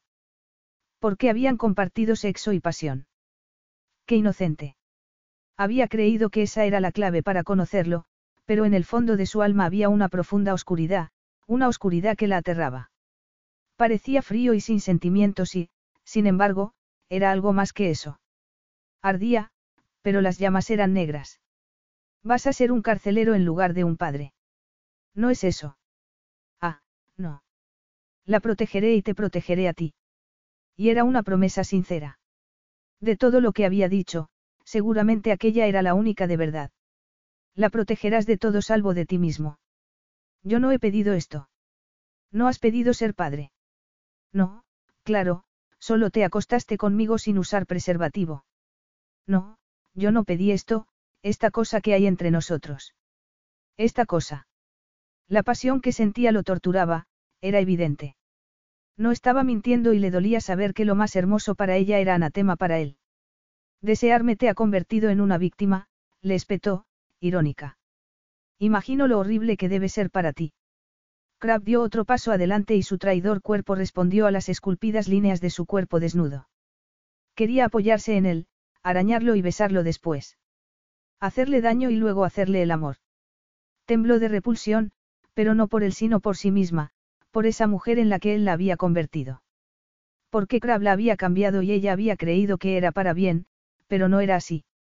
Crab la había convertido en su criatura y ella odiaba a esa mujer. Al menos la chica que había sido, marcada por el desafecto de su madre, por el abandono de su padre, sin amigos de verdad, había sido independiente. ¿Qué era ahora? Te odio tanto como creía amarte. Nunca fue amor para mí, dijo Crab. Las llamas de pasión que amenazaban con convertirla en cenizas a él no lo afectaban y eso era devastador. No voy a casarme contigo, le dijo. Yo creo que sí. Había una amenaza en esa afirmación. Le quitaría a Sorilla o intentaría hacerlo. Quiero tener mi propio dormitorio. Por supuesto, dijo él. Puedes quedarte en este si quieres. No se molestó en vestirse. Sencillamente, salió de la habitación y cerró la puerta sin decir una palabra más. Riot se dejó caer al suelo, en silencio. No había nada más que el sonido de la lluvia y su patético llanto para hacerle compañía. Había creído por un momento que era amada, pero había sido un cruel engaño. Y ahora que había recuperado la memoria desearía con toda su alma volver a vivir la mentira. ¿Por qué había sido una mentira tan hermosa? No puedes vivir una mentira. Aquella era la verdad, descarnada y sin retoques, pero que había conseguido con eso. No había dignidad ni respeto en saber la verdad. Se sentía desolada. Lo superarás. Lo has hecho siempre. Y ahora tienes a Sorilla. Esa era la convicción que necesitaba. Era madre y ahora lo recordaba todo. Recordaba el embarazo y cómo esperar la llegada de su hija la había ayudado a superar el desengaño con Crab. Esperar el nacimiento de su hija la había sostenido en ese momento y la sostendría ahora. Se levantó para ponerse un kimono y salió de la habitación para ir a la de Sorilla. Yo no seré como mi madre y, pase lo que pase con tu padre, yo te cuidaré, murmuró, mirando a su hija en la cuna. No dejaré que te conviertas en una persona amargada, triste o solitaria. Serás feliz conmigo, cariño. Yo no voy a ser débil y no voy a perderte. Haré lo que tenga que hacer para protegerte, te lo prometo. Se dio cuenta entonces de que era Sorilla quien la protegía a ella porque le daba un propósito en la vida. Le daba la fuerza que necesitaba para seguir adelante a pesar de tener roto el corazón. Podía estar todo lo furiosa que quisiera y agarrarse a esa furia como si fuera un escudo, pero por mucho que lo despreciase ahora, una vez había amado a Crab. Era terriblemente doloroso, pero estaba decidida. Haría lo que tuviese que hacer para no separarse de Sorilla, aunque muriese en el intento. Y dado que vivía con un tigre, la posibilidad de morir en el intento no era tan lejana. Capítulo 9. Había caído en su propia trampa. Había tejido una telaraña tan engañosa que hasta él mismo había empezado a creerla, a borrar lo que había pasado la noche que Riot le dijo que estaba embarazada. Había empezado a creer en la conexión que había entre ellos, pero era mentira. Una mentira muy astuta, pero una mentira. Y ahora Riot lo odiaba. Te quiero. Te odio. Había oído ambas frases en una sola noche y las dos eran ciertas. Y también era cierto que Riot no volvería a dejar que la tocase. Había un extraño eco en su alma que le recordaba el día que su madre murió. Un eco de dolor. Siempre había sentido como si estuviera alejado de sus emociones, examinándolas de lejos, mirándolas con desapasionada distancia. De modo que ese eco de dolor no era un sentimiento devastador o paralizante, sino algo que estaba allí, sin más. Riot tenía razón, nunca había tomado a Sorilla en brazos. ¿Por qué necesitaba esa distancia? Lo habían arrancado de los brazos de su madre cuando tenía cinco años. No había vuelto a verla hasta que fue adulto, hasta que pudo tomar sus propias decisiones. Y encontró a su madre, pero la reunión no había sido lo que él había esperado. Ella estaba tan rota, doblada sobre sí misma tras años de pena y pobreza, tras años de desolación emocional. No le había gustado verlo con ese traje de chaqueta, no le había gustado su acento. No lo conocía. A él sí le importaba su madre, pero era demasiado tarde. Cuando lo arrancaron de sus brazos fue como si le hubieran arrancado también el corazón. Todo eso había sido demasiado para un niño y estaba convencido de que había dañado su capacidad de conectar con otro ser humano. Eso, y la crueldad de su padre. No lamentaba estar distanciado de sus emociones porque eso lo había ayudado a sobrevivir, pero le hacía desear. Le hacía desear que las cosas fueran diferentes, que él pudiera ser diferente. Había tenido algunos momentos, con Riot. Momentos en los que había encontrado en sí mismo una ternura de la que no se creía capaz. Pero no era real, solo era una farsa. Tenía que serlo. En él no podía sobrevivir nada bueno. A la mañana siguiente, Riot insistió en marcharse con Sorilla. Solo quiero volver a Roma, le dijo, con expresión helada. En la villa hay más espacio. Donde él no podría tocarla, claro. ¿Te has cansado de París? Tengo la sensación de que me he cansado de París para toda la vida. No creo que vuelva nunca. Es una pena. París es una ciudad preciosa. París se puede ir a la basura. Nunca la había visto tan resentida, tan amargada.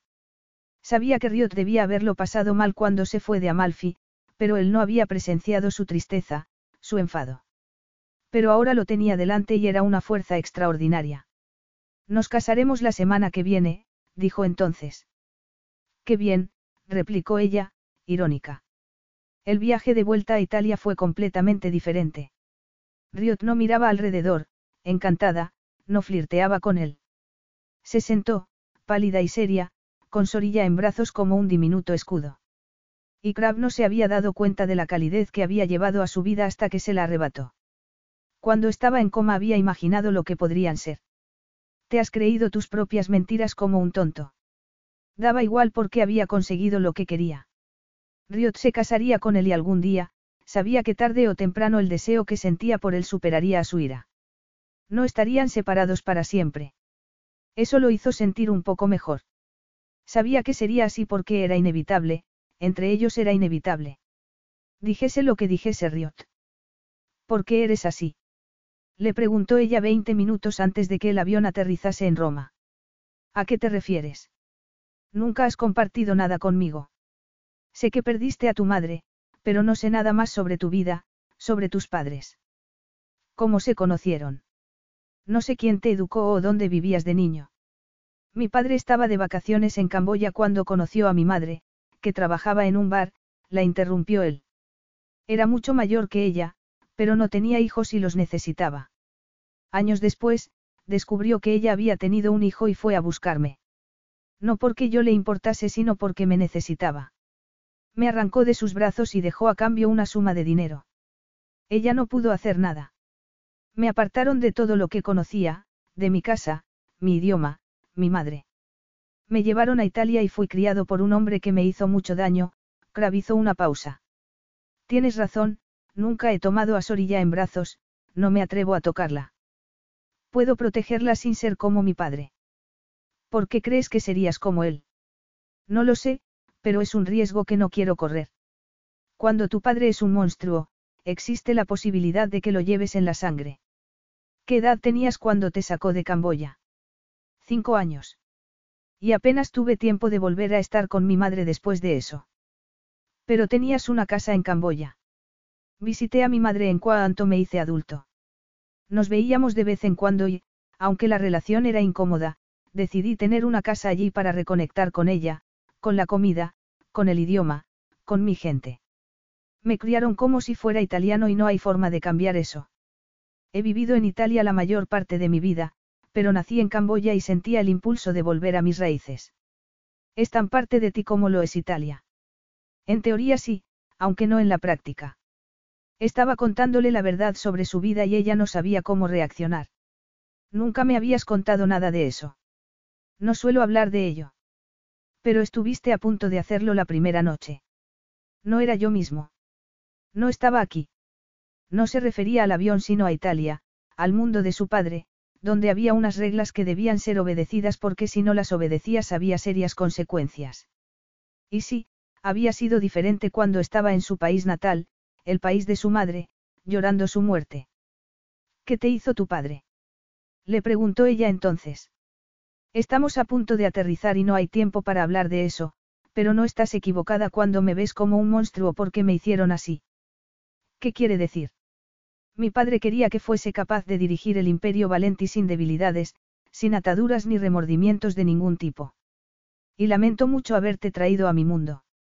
Era lo más sincero que había dicho nunca y resultaba extrañamente liberador admitirlo. ¿De verdad lo lamentas? Sí. Entonces no puede ser una persona sin sentimientos. Mis sentimientos son fantasmas. Sé que están ahí, pero no puedo agarrarlos. En cuanto lo intento se desvanecen. El avión aterrizó poco después y, como de costumbre, había un coche esperando en la pista. Viviremos vidas separadas, dijo Riot cuando llegaron a la entrada de la finca. Y, de repente, él recordó estar ahí de niño, lo grande e imponente que le había parecido todo. Lo grande e imponente que le había parecido su padre.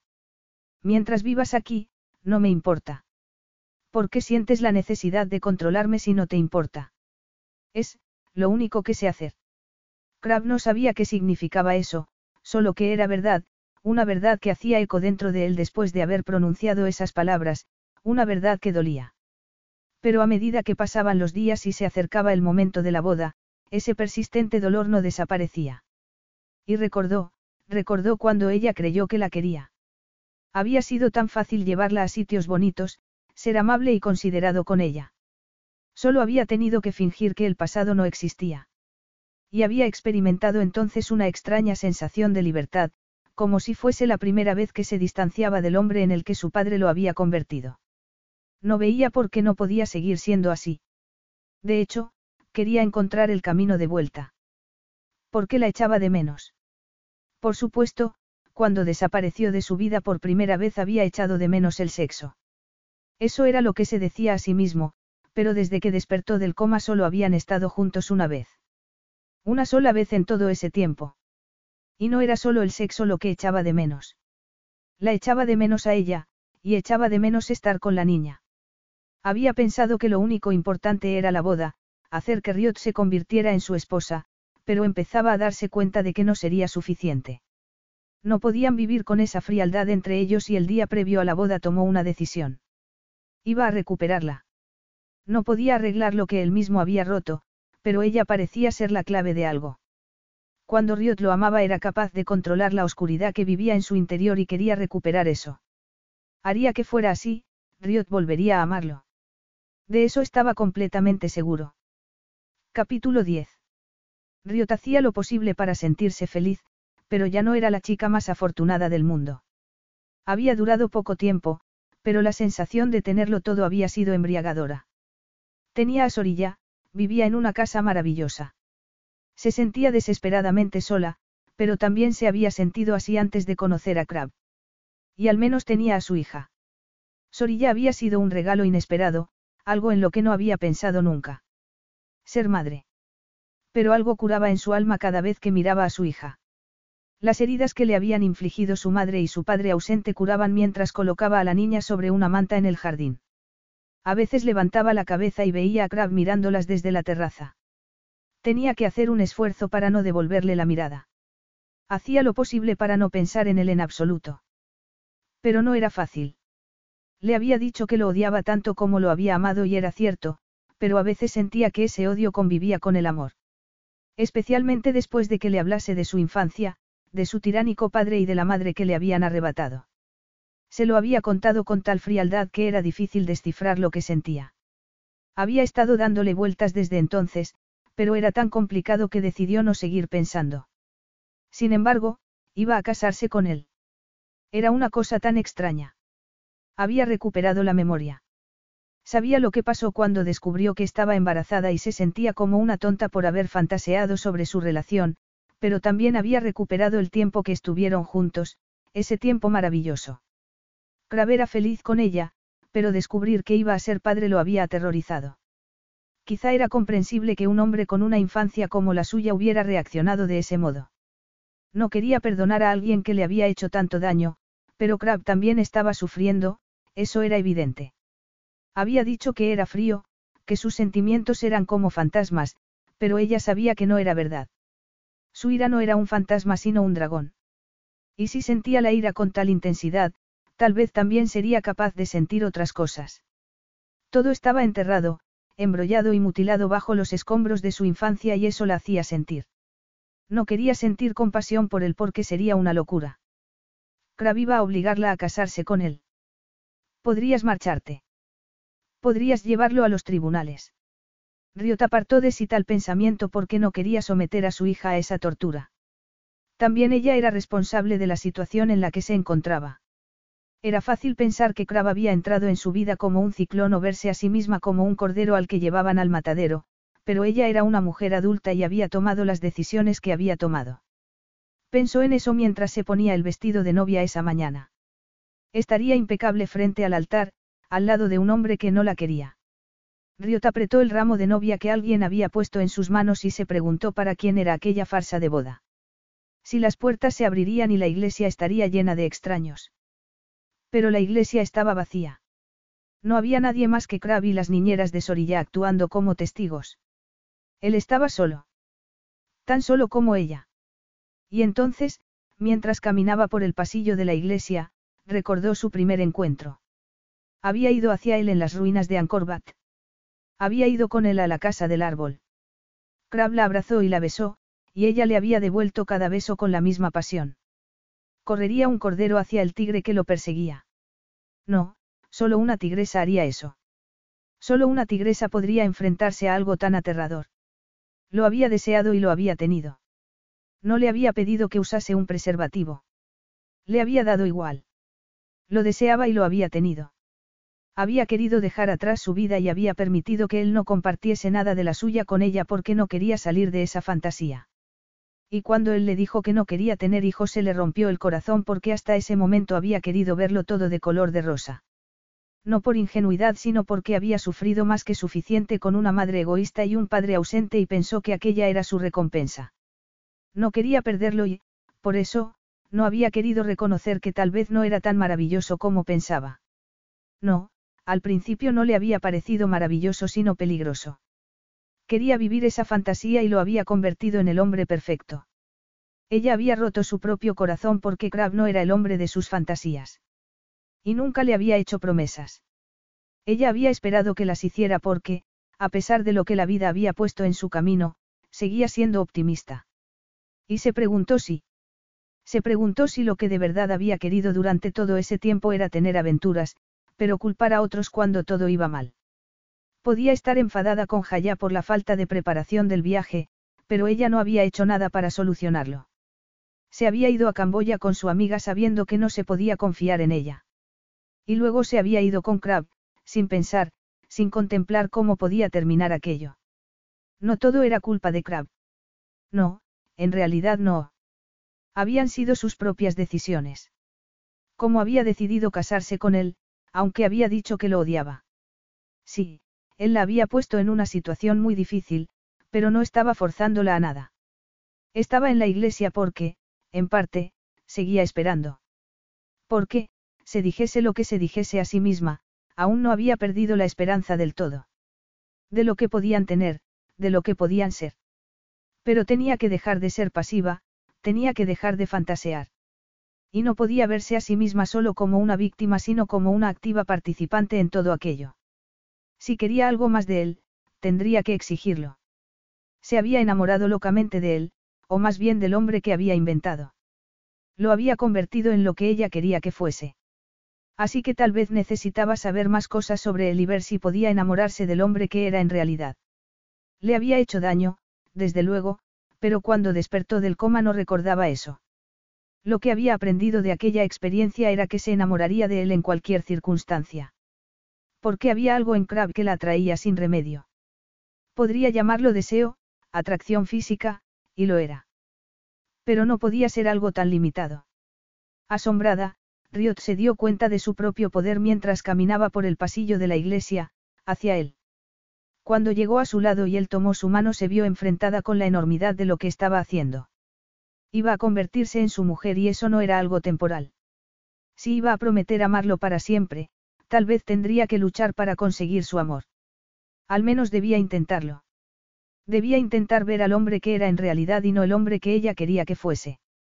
Tal vez, por Sorilla, ese esfuerzo merecería la pena. Y por ella también. No lo había tocado desde esa última noche, pero ahora estaba tocando su mano, mirándolo a los ojos. ¿Prometes amarla y respetarla todos los días de tu vida? Preguntó el sacerdote. Lo prometo, dijo él. Y luego el sacerdote le hizo la misma pregunta a ella. ¿Qué significaban esas promesas? ¿Se había parado Crab a pensar en ello o solo era parte de su plan para retenerla a su lado? Riot miró sus ojos oscuros, deseando entender qué esperaba Crab de aquella boda. Quería que Sorilla tuviese una madre pero era solo eso. Lo que estaba descubriendo sobre sí misma era que su infancia, plagada de problemas, la había convertido en la mujer que era y que tal vez no entendía el impacto de esos problemas en su personalidad. Pero podía ver algo de eso en su relación con Crab. No era tan sencillo como a ella le gustaría. De modo que cuando respondió, lo prometo, lo hizo sabiendo que, en realidad, no entendía lo que esa promesa significaría para ellos. Lo hizo sabiendo que tenían un largo camino por delante y que no iba a dejar que él dijese la última palabra sobre aquel matrimonio. Y cuando llegó el momento de besarse, tomó la decisión de hacerlo, de no apartarse. Sus labios se encontraron y el corazón estuvo a punto de escapar de su pecho. Aquella cosa entre ellos siempre había sido tan maravillosa. Esa era la parte más fácil, el deseo, pero ahora experimentaba una profunda sensación de pérdida y dolor. Y de esperanza. Y era la esperanza lo que más dolía. Una esperanza que quería levantar el vuelo, pero temía que pudiera ser parte de su destrucción. El sacerdote los declaró marido y mujer y recorrieron el pasillo de la iglesia de la mano, con las niñeras tras ellos llevando a Sorilla. Cuando salieron del santuario, Riot lo miró a los ojos. ¿Y ahora qué? No temas, respondió Crab. No tengo intención de exigir una noche de bodas. Eres libre para pasar el resto del día como mejor te parezca. Creo que prefiero irme a casa a cuidar de nuestra hija. Eres libre de hacer lo que quieras, repitió él. Ser cruel te hace sentir mejor. Le espetó Riot, airada. Crab dejó escapar un suspiro. ¿Estás intentando vengarte? No, respondió ella. Estoy haciendo una simple pregunta. Ser cruel te hace sentir mejor. Hace que las cosas sean más fáciles para ti. No te entiendo. Siempre intentamos ponernos lo fácil, no. A mí, por ejemplo, me gustaba pensar que todo era culpa del destino porque, de ese modo, no tenía que responsabilizarme de mis decisiones. Así que dime, Crab, ser cruel te libera de la necesidad de ser mejor. Crees que estoy siendo deliberadamente cruel, pero no es así. Soy como me hicieron. Él lo creía, estaba claro, pero Riot se daba cuenta de que intentaba simplificar todo aquello para justificarse a sí mismo. No sabía por qué necesitaba hacerlo, pero reconocía el engaño porque lo había visto en sí misma. Crab la dejó en la puerta de la iglesia, pero había otro coche esperando para llevarla de vuelta a la finca. No volvieron juntos. Él no parecía preocupado por las apariencias. Su relación había aparecido en los medios y habían anunciado la boda, de modo que debía haber fotógrafos por algún lado, aunque ella no los había visto. Riot se preguntó si todo habría sido diferente si no hubiese recuperado la memoria. Tú sabes que sí. Habrías entrado en una iglesia llena de gente. Sí, él le habría dado la boda de sus sueños. Se habría mostrado solícito, encantador, y habrían tenido una inolvidable noche de bodas. Y Riot deseó en ese momento recuperar la fantasía. Todo sería mucho más fácil. Era la realidad lo que hacía que todo fuese tan difícil y se perdonaba a sí misma por anhelar la fantasía. Sabía por qué lo hacía, pero no podía hacerlo, ya no. Cenó sola esa noche y al día siguiente salió con la niña al jardín, recordando que su hija era la razón por la que estaba allí. Pero en algún momento tienes que hacer algo por ti misma. Ese pensamiento la sorprendió. Su madre había sido muy egoísta y había decidido que no se parecería nada a ella. Había creído que no tenía derecho a pensar en sus propios deseos, pero vio entonces con absoluta claridad que eso podría ser tan dañino como ser una madre egoísta. Tenía que saber quién era para educar a su hija. No podía verse a sí misma como un inocente corderito porque no lo era. Era una tigresa, no. Había sobrevivido al abandono de su padre, al egoísmo de su madre, y le había ido bien. Tenía sus problemas, claro, pero al menos los reconocía. Había sobrevivido y le daría a Sorilla lo mejor de ella, se encargaría de que supiera desde el principio que era la hija de una tigresa y que ella no iba a ser menos. Que era maravillosa y querida, que merecía el mundo entero. Pero para eso tendría que exigir las cosas que ella quería. ¿Por qué si no? Serían lecciones vacías. Si aceptaba sin protestar una farsa de matrimonio, una vida sin amor, si se veía a sí misma como una mujer encadenada, ¿qué mensaje recibiría su hija? Además, eso solo sería esconderse. Pasar de una fantasía a un martirio. No podía convencerse de que lo odiaba cuando nada era tan claro o tan sencillo cuando se trataba de sus sentimientos por Crab. Sus sentimientos eran complejos, como lo era él, pero también había cosas buenas. Y entonces tomó una decisión. Besó a su hija en la frente y, después de dejarla en la cuna, salió al pasillo. Habían hecho el amor en París, pero entonces ella no recordaba la verdad. Ahora lo recordaba todo. Recordaba que Crab le había hecho daño, que la había engañado, pero también recordaba el deseo innegable, la atracción física que había entre ellos. Como ella siempre quería más, aunque acabasen de hacer el amor. Como él la había transformado, haciendo que olvidase el miedo a sus propios deseos para convertirla en una mujer que los abrazaba.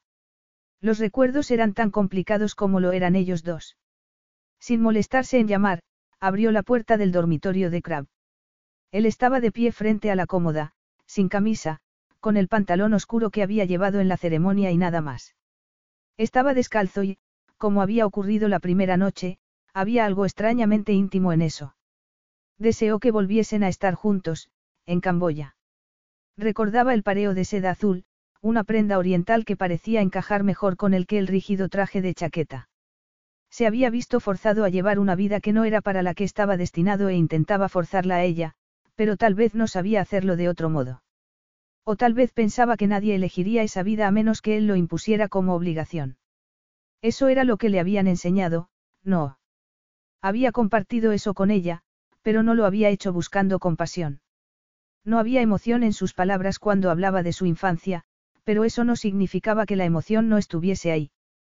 ¿Qué quieres? Le preguntó él, mientras dejaba el reloj sobre la cómoda. Riot miró su ancho torso, cubierto de vello oscuro. Tenía hambre de él, pero no estaba allí solo por eso. No, estaba allí para buscar un punto de encuentro.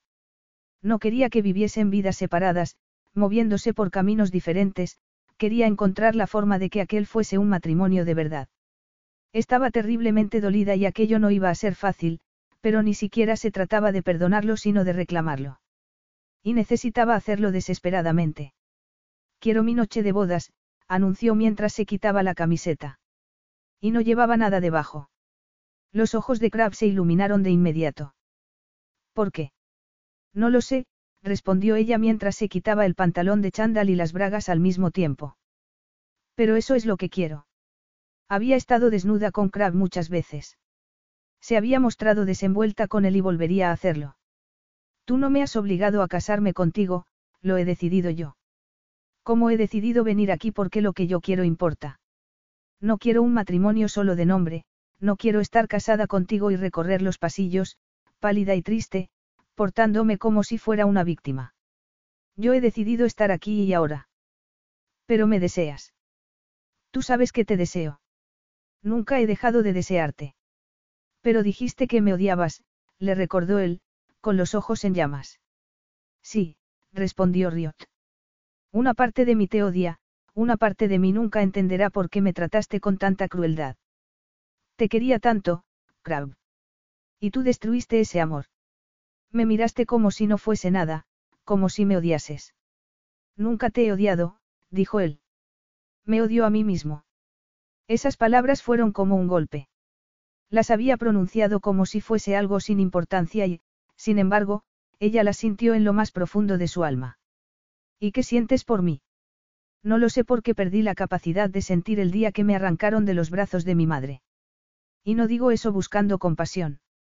Tú me has hecho una pregunta sincera y yo intento ser sincero también. No me cuesta nada admitirlo, estoy roto. ¿Por qué? Porque tu padre dijo que lo estabas. No, porque lo estaba él y me rompió para hacerme a su imagen y semejanza. He aprendido a mirar mis sentimientos a cierta distancia, pero no he aprendido a experimentarlos. Yo creo que haya algo más. No sigas por ahí, Riot, yo no quiero hacerte daño. Pero estás dispuesto a hacerlo. Es inevitable. Cuando te conocí pensé que eras un predador y tenía miedo de ser tu presa, pero nunca me porté como si fuera una presa indefensa y no voy a portarme así ahora. Quiero poseerte, esa es la verdad. Lo he querido desde el día que te conocí. Y yo quiero poseerte a ti, dijo Riot. Pero no puedes hacerlo. ¿Por qué no puedo? Lo retó ella, dando un paso adelante. Cuando se apretó contra él pudo sentir la prueba de su deseo empujando contra el pantalón. Tú me deseas, no puedes evitarlo. Ha habido otra mujer en todo este tiempo. Aceptaría la respuesta, fuese la que fuese, pero la idea de Crab tocando a otra mujer hacía que lo viese todo rojo. No, respondió él. No he estado con otra mujer desde que te conocí. Y aunque decías no querer tener hijos, fuiste a buscarme. ¿Por qué cambiaste de opinión? Yo no quería una hija, respondió él, con voz ronca. Pensé que tú no la querías y. Pero ahora sabes que la quería, que nunca pensé darla en adopción, y te has casado conmigo. Quieres que estemos los tres juntos, pero pretendes mantenernos a distancia. No se trata de lo que yo quiera o no, sencillamente es así. Yo soy así. Te mientes a ti mismo, Crab, nos mientes a los dos. ¿Has venido a acostarte conmigo o has venido a hablar? Podemos hacer las dos cosas, respondió ella. Antes hablábamos mientras hacíamos el amor. Yo no sé hacer el amor. Estaba intentando apartarla porque no sabía lo que quería. Quería tenerla cerca, pero en cuanto estaba demasiado cerca se apartaba. Pero ella no iba a permitirlo, ya no. Ya, claro, por eso te importa tanto darme placer. ¿Por qué no dejas de hablar y te encargas de darme placer a mí? Le espetó él. Riot tomó aire, sintiéndose poderosa. Porque quería hacer aquello, quería usar el deseo que Crab sentía por ella. Seguía furiosa con él, pero había algo más. Estaba abrumada de emociones, rabia, deseo, necesidad y amor. Ella no había querido algo tan complicado, estaba harta de gente complicada. Y, sin embargo, aquello era distinto porque sabía que lo afectaba profundamente. Su madre entraba y salía de su vida por capricho. Sus amigas habían hecho lo mismo, pero él no podía hacerlo. Se había casado con ella. Dijese lo que dijese, se había casado con ella. Y por eso estaba dispuesta a arriesgarse. Riot se puso de rodillas frente a él y tiró de su pantalón, revelando una espléndida erección. Siempre le había parecido tan hermoso, le encantaba su cuerpo desnudo. Era una constante tentación. Se inclinó hacia adelante, deslizando la lengua por su miembro como él le había enseñado. Hasta que lo oyó gruñir de gozo, hasta que ella tenía todo el poder. Hasta que no podía esperar más porque necesitaba tenerlo en su interior. De modo que lo empujó contra la cama y se colocó a horcajadas sobre él, empalándose contra la palpitante erección. Él tiraba de sus caderas hacia abajo cada vez que se movía, aumentando la intensidad mientras ella marcaba el ritmo. No se besaron, no, aquello era primitivo, furioso, hambriento. Pero Crab era suyo y ella era suya. Y necesitaba aquello de un modo que no podría explicar. Crab, musitó, empujando las caderas hacia adelante. Riot. Se dejó ir dentro de ella con un rugido y ella lo siguió al abismo un segundo después. Le hizo el amor sabiendo que se habían conocido bajo una lluvia torrencial, sabiendo que habían mantenido una aventura por varios continentes. Sabiendo que él la había rechazado, que la había apartado de su vida cuando le dijo que estaba embarazada. Sabiendo que le había mentido y la había manipulado. Y deseándolo de todos modos. No sé cómo será esta relación, murmuró Riot, jadeante. Pero no va a ser un matrimonio solo de nombre. Ten cuidado, dijo él, pasando la punta de la lengua por su cuello. Puede que, al final, eso no te guste. ¿Y cómo vamos a descubrirlo si nos escondemos tras una barrera? Yo he vivido toda mi vida tras una barrera y el matrimonio no va a cambiar eso. El sexo no va a cambiar eso. Pero me ha cambiado a mí. Yo soy diferente, pero da igual. Mientras pueda tenerte, nada de eso importa. No iba a cambiar, no iba a intentarlo siquiera. Riot se apartó para tomar su ropa del suelo. Entonces, imagino que no te importará que siga durmiendo en mi dormitorio. Eso es lo que quieres. Lo que quería era protegerse a sí misma, pensó ella. Sí. Muy bien. Él seguía desnudo, respirando con dificultad. Y, sin embargo, hablaba con tal frialdad que sería fácil creer que aquello no lo había afectado en absoluto. Y si no lo hubiese tenido en su interior unos minutos antes casi podría creerlo. Cuando volvió a su dormitorio, Riot se sentó sobre la cama y empezó a llorar. Porque había decidido dar el primer paso y ser fuerte, pero eso no significaba que no le rompiese el corazón. Aquello sería difícil. Sería una lucha. Pero al menos ahora lo sabía. Era su mujer y no porque Crab lo hubiese querido sino por decisión propia. Y como fuese aquel matrimonio también sería su decisión. Capítulo 11. Riot no había vuelto a su cama desde la noche de bodas. Habían pasado tres días y Crab no podía pensar en otra cosa. Había sido una revelación. Había tenido que contenerse cuando lo que quería era envolverla entre sus brazos y tenerla a su lado durante toda la noche. Pero había algo temerario en ella, como si pudiese verla haciendo equilibrio sobre la hoja de un cuchillo, dispuesta a arriesgarse a todo y... Él no era un hombre que admitiese tener miedo, pero la temeridad de Riot lo asustaba. Nunca había estado en una situación similar con otra mujer. Claro que no había ninguna mujer como ella. La experiencia hizo que se sintiera inquieto, algo poco habitual en él, pero era consciente de haber hecho muchas cosas raras desde que Riot Phillips apareció en su vida. Mientras compartían almuerzos y cenas la conversación era inevitable y ahora ella sabía cosas sobre él, sobre su pasado, sobre las cosas que hacía cada día. Porque había empezado a hacer preguntas y él no podía negarle una respuesta. Sobre su vida, sobre su madre, sobre sus negocios. En Camboya no había sido así. Él no le contaba nada y ella no intentaba sonsacarle, pero ahora lo hacía. Y podía sentirla enredándose en su vida, en su ser. Y hacía todo eso mientras tenía a Sorilla en brazos. Se sentía protector con la niña, pero... Aún no la había tomado en brazos. Él no recordaba haber sido abrazado. Una noche, mientras iba por el pasillo, la oyó llorar en la habitación. Normalmente, Rioto las niñeras acudían inmediatamente cuando la niña lloraba, pero en ese momento no había nadie. Empujó la puerta y entró en la habitación, a oscuras. La vio llorar en su cuna y se quedó allí, viéndola llorar y sin poder hacer nada porque. Se había convencido a sí mismo de que su apego sería más dañino que su distancia. Sorilla estaba llorando y él no podía hacer nada. Él había sido un niño solitario porque le habían negado el consuelo del abrazo de sus padres. Y allí estaba, haciendo exactamente lo mismo. Era un cobarde. Quería pensar que no tenía miedo de nada, pero no era verdad. Al contrario, el miedo se había apoderado de su vida y lo ahogaba. Miedo y desprecio hacia sí mismo. Crab dio un paso hacia la cuna, y otro más.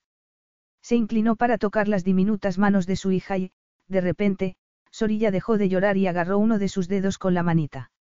Se agarraba a él con todas sus fuerzas, y entonces un recuerdo apareció en su mente. Él agarrándose a su madre. Ese recuerdo lo había convencido de que un niño necesitaba una madre porque él se había sentido desolado al perder a la suya y tenía un padre que no significaba nada, un padre que podría no haber estado allí. Los había necesitado a los dos y no los había tenido. La tragedia no era solo que lo hubiesen apartado de su madre, sino que Sergio Valenti no había sido un padre sino un tirano, un canalla, un hombre sin sentimientos. Ese era el crimen y allí estaba él, transmitiéndole ese dolor a una niña inocente que no lo merecía.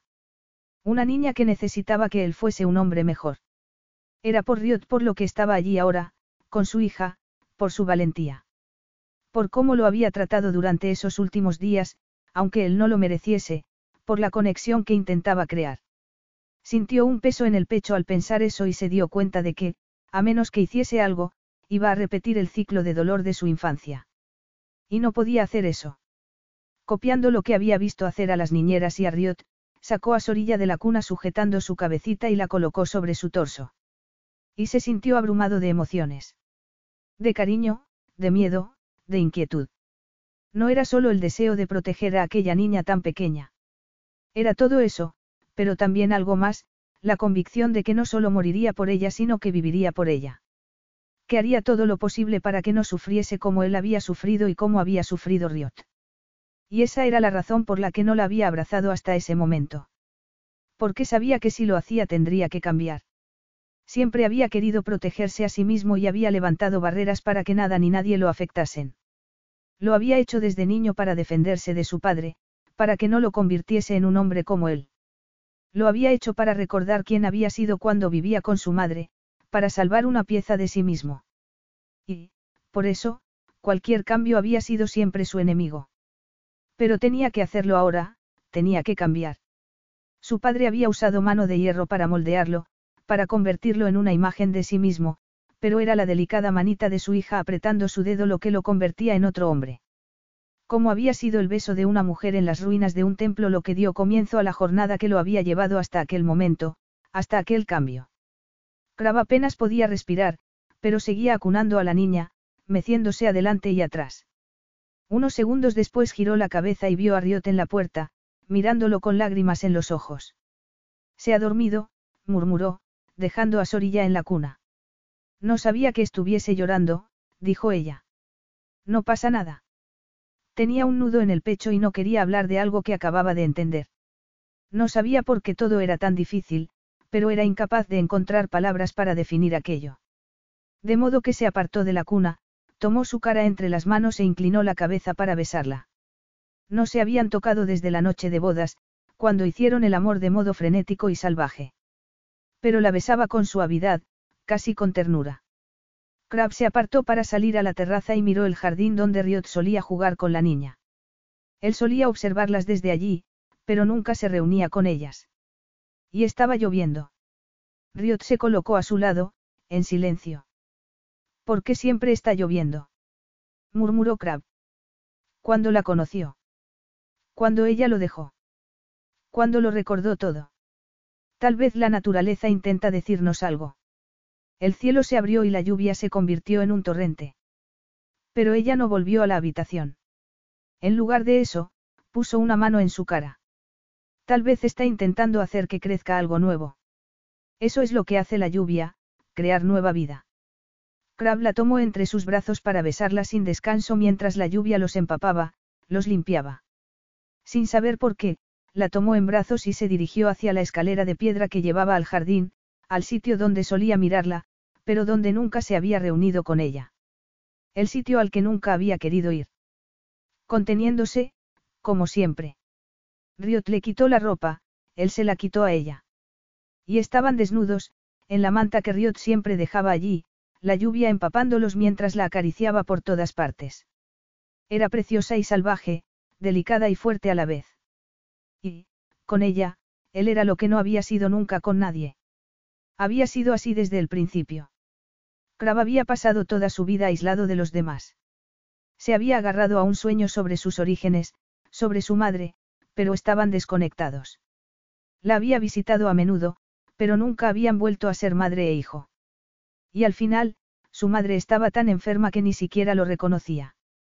Había ido al entierro solo y se había sentado en el primer banco, separado de los demás porque aunque fueran parientes no lo conocían. Le habían despojado de eso también, no solo de su madre, sino de su familia. Había heredado el dinero de su padre y las mujeres lo deseaban porque pensaban que podían sacarle algo. Nada de lo que poseía tenía que ver con él. Pero Riot era diferente. Riot no sabía quién era y, sin embargo, lo había querido. Y entre ellos había algo más que deseo, había una conexión especial.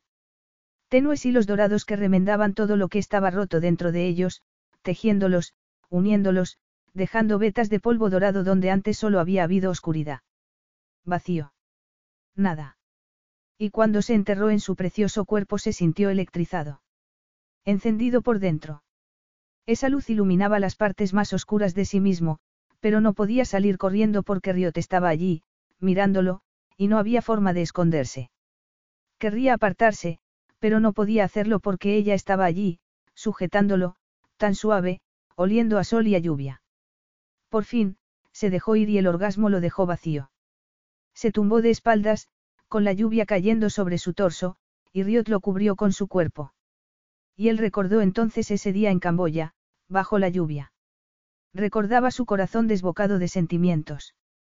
Los sentimientos con los que él intentaba no conectar. ¿Fue así o es algo que has inventado? Crab se sentó sobre la hierba. Deberíamos entrar en casa. Te vas a enfriar. ¿Tú crees? Me temo que sí.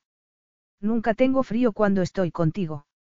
Algo en sus ojos le decía que estaba mintiendo. No creo que lo digas en serio. Me gustaría decirlo en serio. A partir de ahora, me gustaría que fuese verdad. Debió sentir frío cuando la rechazó en Amalfi y nunca podría perdonarse por ello, pero ahora quería, quería su amor. Quería su amor. Sabía que para eso tendría que cambiar, hacer las cosas de otra manera. Pero tenía que haber alguna forma de guardar lo que no podía compartir con ella, porque había una parte de sí mismo que nunca podría compartir. Pide lo que quieras y te lo daré, le dijo. Aunque sea la mitad de mi fortuna. No estoy interesada en tu fortuna, respondió Riot. Me alegra disfrutar de ella, pero solo me interesa nuestra relación. Él la tomó en brazos para llevarla al interior de la casa y, después de darse una ducha para entrar en calor, la llevó a la cama y le hizo el amor de nuevo sobre las sábanas de seda. Y pensó que aquello era más de lo que había soñado tener nunca. Quizás su corazón no curaría nunca. Pero tal vez ella podría ser su corazón. Hacerla feliz debería ser su misión, a ella y a su hija. Durmió pensando en eso, con ese consuelo. Podría estar roto para siempre, pero ella había sido capaz de reunir algunos pedazos de su humanidad y cuando se viese incapaz de seguir adelante, Riot sería su brújula. La abrazó durante toda la noche. Y, por primera vez, soñó con el futuro. Y no despreciaba lo que veía en ese sueño. Capítulo 12. Esa noche con Crab lo había cambiado todo. Daba igual lo que hubiera pasado entre ellos, Crab la había abrazado y había seguido haciéndolo durante los días siguientes. Compartían la cama cada noche, pero era diferente a cuando estaban juntos en la costa amalfitana, diferente a la temeraria aventura en Camboya. Lo que había entre ellos seguía siendo sexual, pero había algo más. Crab dejaba que le hiciese el amor. Pero él. Él seguía conteniéndose, de eso estaba segura. Seguía luchando contra algo, luchando contra los dos. Se resistía para que las barreras que había levantado no se derrumbasen. Y, sin embargo, se mostraba más cariñoso. Seguía viéndolo como un predador, porque lo era, tan peligroso como lo había sido siempre, pero algo en él había cambiado. Aún así, no sabía dónde estaban y no sabía cómo acercarse más. Crab le había hecho daño muchas veces y si la vida le había enseñado algo era a protegerse a sí misma. Había sido demasiado ingenua con él, le había entregado su corazón para que él lo rechazase. O peor, para que lo aplastase. Y no quería volver a hacer eso. Sería una tonta si lo hiciese. Y entonces él sugirió volver a la costa amalfitana. Riot no sabía si estaba preparada para volver allí después de lo que pasó, pero asintió porque habían tomado un nuevo camino y tal vez la respuesta a todas sus preguntas estaba allí. Sonrió al verlo guardar las cosas de Sorilla para el viaje. Le gustaba tanto que se involucrase en la paternidad en lugar de presidir sobre ella como un hombre obligado a ser testigo de algo que no le concernía. Fue él quien guardó los pañales en la bolsa y quien le puso el abriguito antes de salir de la casa. Y en el avión, fue él quien la llevó en brazos. Nunca había tenido a un niño en brazos, le dijo. Nunca. He vivido una vida muy solitaria. ¿Quieres contarme algo más sobre tu infancia? ¿Vas a cobrarme por la sesión? Bromeó él. No, solo quiero saber. Para conocerme mejor. Sí, claro, pero una de las cosas que me he prometido a mí misma es que seré una buena madre pase lo que pase entre nosotros. Ya, entiendo. Mi infancia también fue muy solitaria. Nos movíamos de una ciudad a otra continuamente, bueno, teníamos que hacerlo porque huíamos de los caseros, de los acreedores. A veces hacía algún amigo en el colegio, pero no duraba mucho. Y a veces mi madre ni siquiera me matriculaba en ningún colegio porque no estábamos en un sitio fijo. ¿Qué pensabas hacer cuando te fuiste de Amalfi? No me dijiste que seguías embarazada, pero debías tener un plan. No te conté nada porque tú dijiste que no querías tener hijos. Lo dejaste bien claro. Crava sintió con la cabeza. Sí, es verdad. No estoy enfadado contigo por eso. Riot se preguntó si en realidad estaba enfadado consigo mismo. Era yo la que estaba enfadada y la que debería haberte dado un puñetazo en la nariz después de lo que pasó. No puedes enfadarte conmigo por lo que hice para sobrevivir, para seguir adelante. No, tienes razón. Riot lo miró, preguntándose si había querido cambiar de tema porque se sentía incómodo. Daba igual, no iba a dejar que lo hiciese. Sabía que necesitaba estabilidad, amor, apoyo, siguió Riot. Mi madre me llevaba de un sitio a otro, siempre resentida porque yo complicaba su vida. Y la razón por la que era virgen cuando nos conocimos es que yo no quería ser como ella. Pensé que era más lista que mi madre, pero entonces te conocí y lo tiré todo por la borda. Pero después de lo que pasó en Amalfi, bueno, entonces supe que tenía que espabilar. Conseguí un trabajo en Inglaterra y decidí quedarme allí. No quería volver a Georgia para vivir como lo había hecho mi madre. Y tal vez solo era una sensación, pero pensé que todo iba a salir bien. Había alquilado una habitación muy bonita y tenía un trabajo que me gustaba. Me dedicaba a repartir productos de panadería cuando tuve el accidente. ¿Recuerdas el accidente? No, por suerte no lo recuerdo. No sé si algún día lo recordaré y me asusta un poco, la verdad. Lo entiendo. En fin, tenía un plan cuando llegué a Inglaterra, pero creo que lo más importante no era el plan sino reconocer dónde había fallado mi madre y no dejar que sus errores influyesen en mi vida. Eres fuerte, dijo él.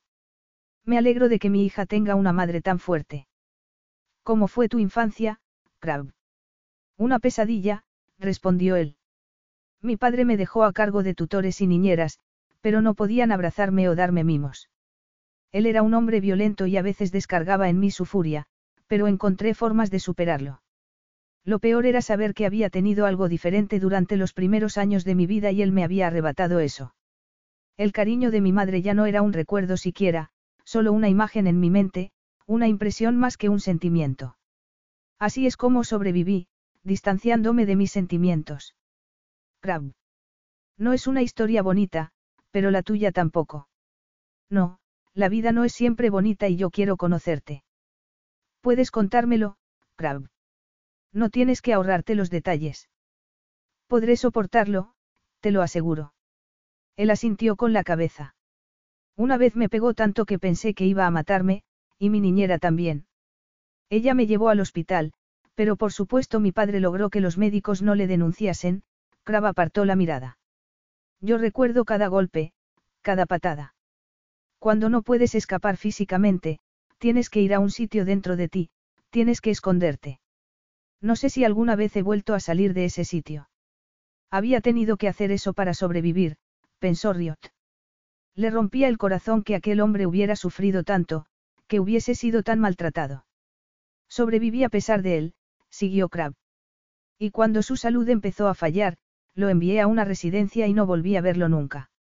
No hubo declaraciones de afecto en su lecho de muerte, dejé que muriese solo. Esperaba que en ese momento, cuando el infierno se abriese para recibirlo, tuviese tanto miedo como yo había tenido de niño. Que se sintiese tan solo, tan indefenso como me había sentido yo. El dinero ya no le servía de nada. Lo llevé a una residencia para que supiese lo que era vivir en una simple habitación, a merced de unos empleados que no tenían que obedecerle, Crab la miró entonces. ¿Crees que fue una crueldad? Sí, lo fue, respondió ella. Pero no te culpo por ello. Intenté no dejar que él decidiese quién era yo, pero lo único que teníamos en común era la ira, la crueldad. Y a veces me preocupa. A mí no. Nunca has querido vengarte de tu madre. No, mi madre es una persona triste. Nunca tuvo ningún poder, así que se rebelaba contra el mundo, contra sus propias decisiones. Vengarme no serviría de nada porque es una eterna víctima y eso solo le daría más razones para quejarse, para justificarse. Eres mejor persona que yo. No, no lo creo. La verdad, no sé qué habría hecho de haber tenido la oportunidad.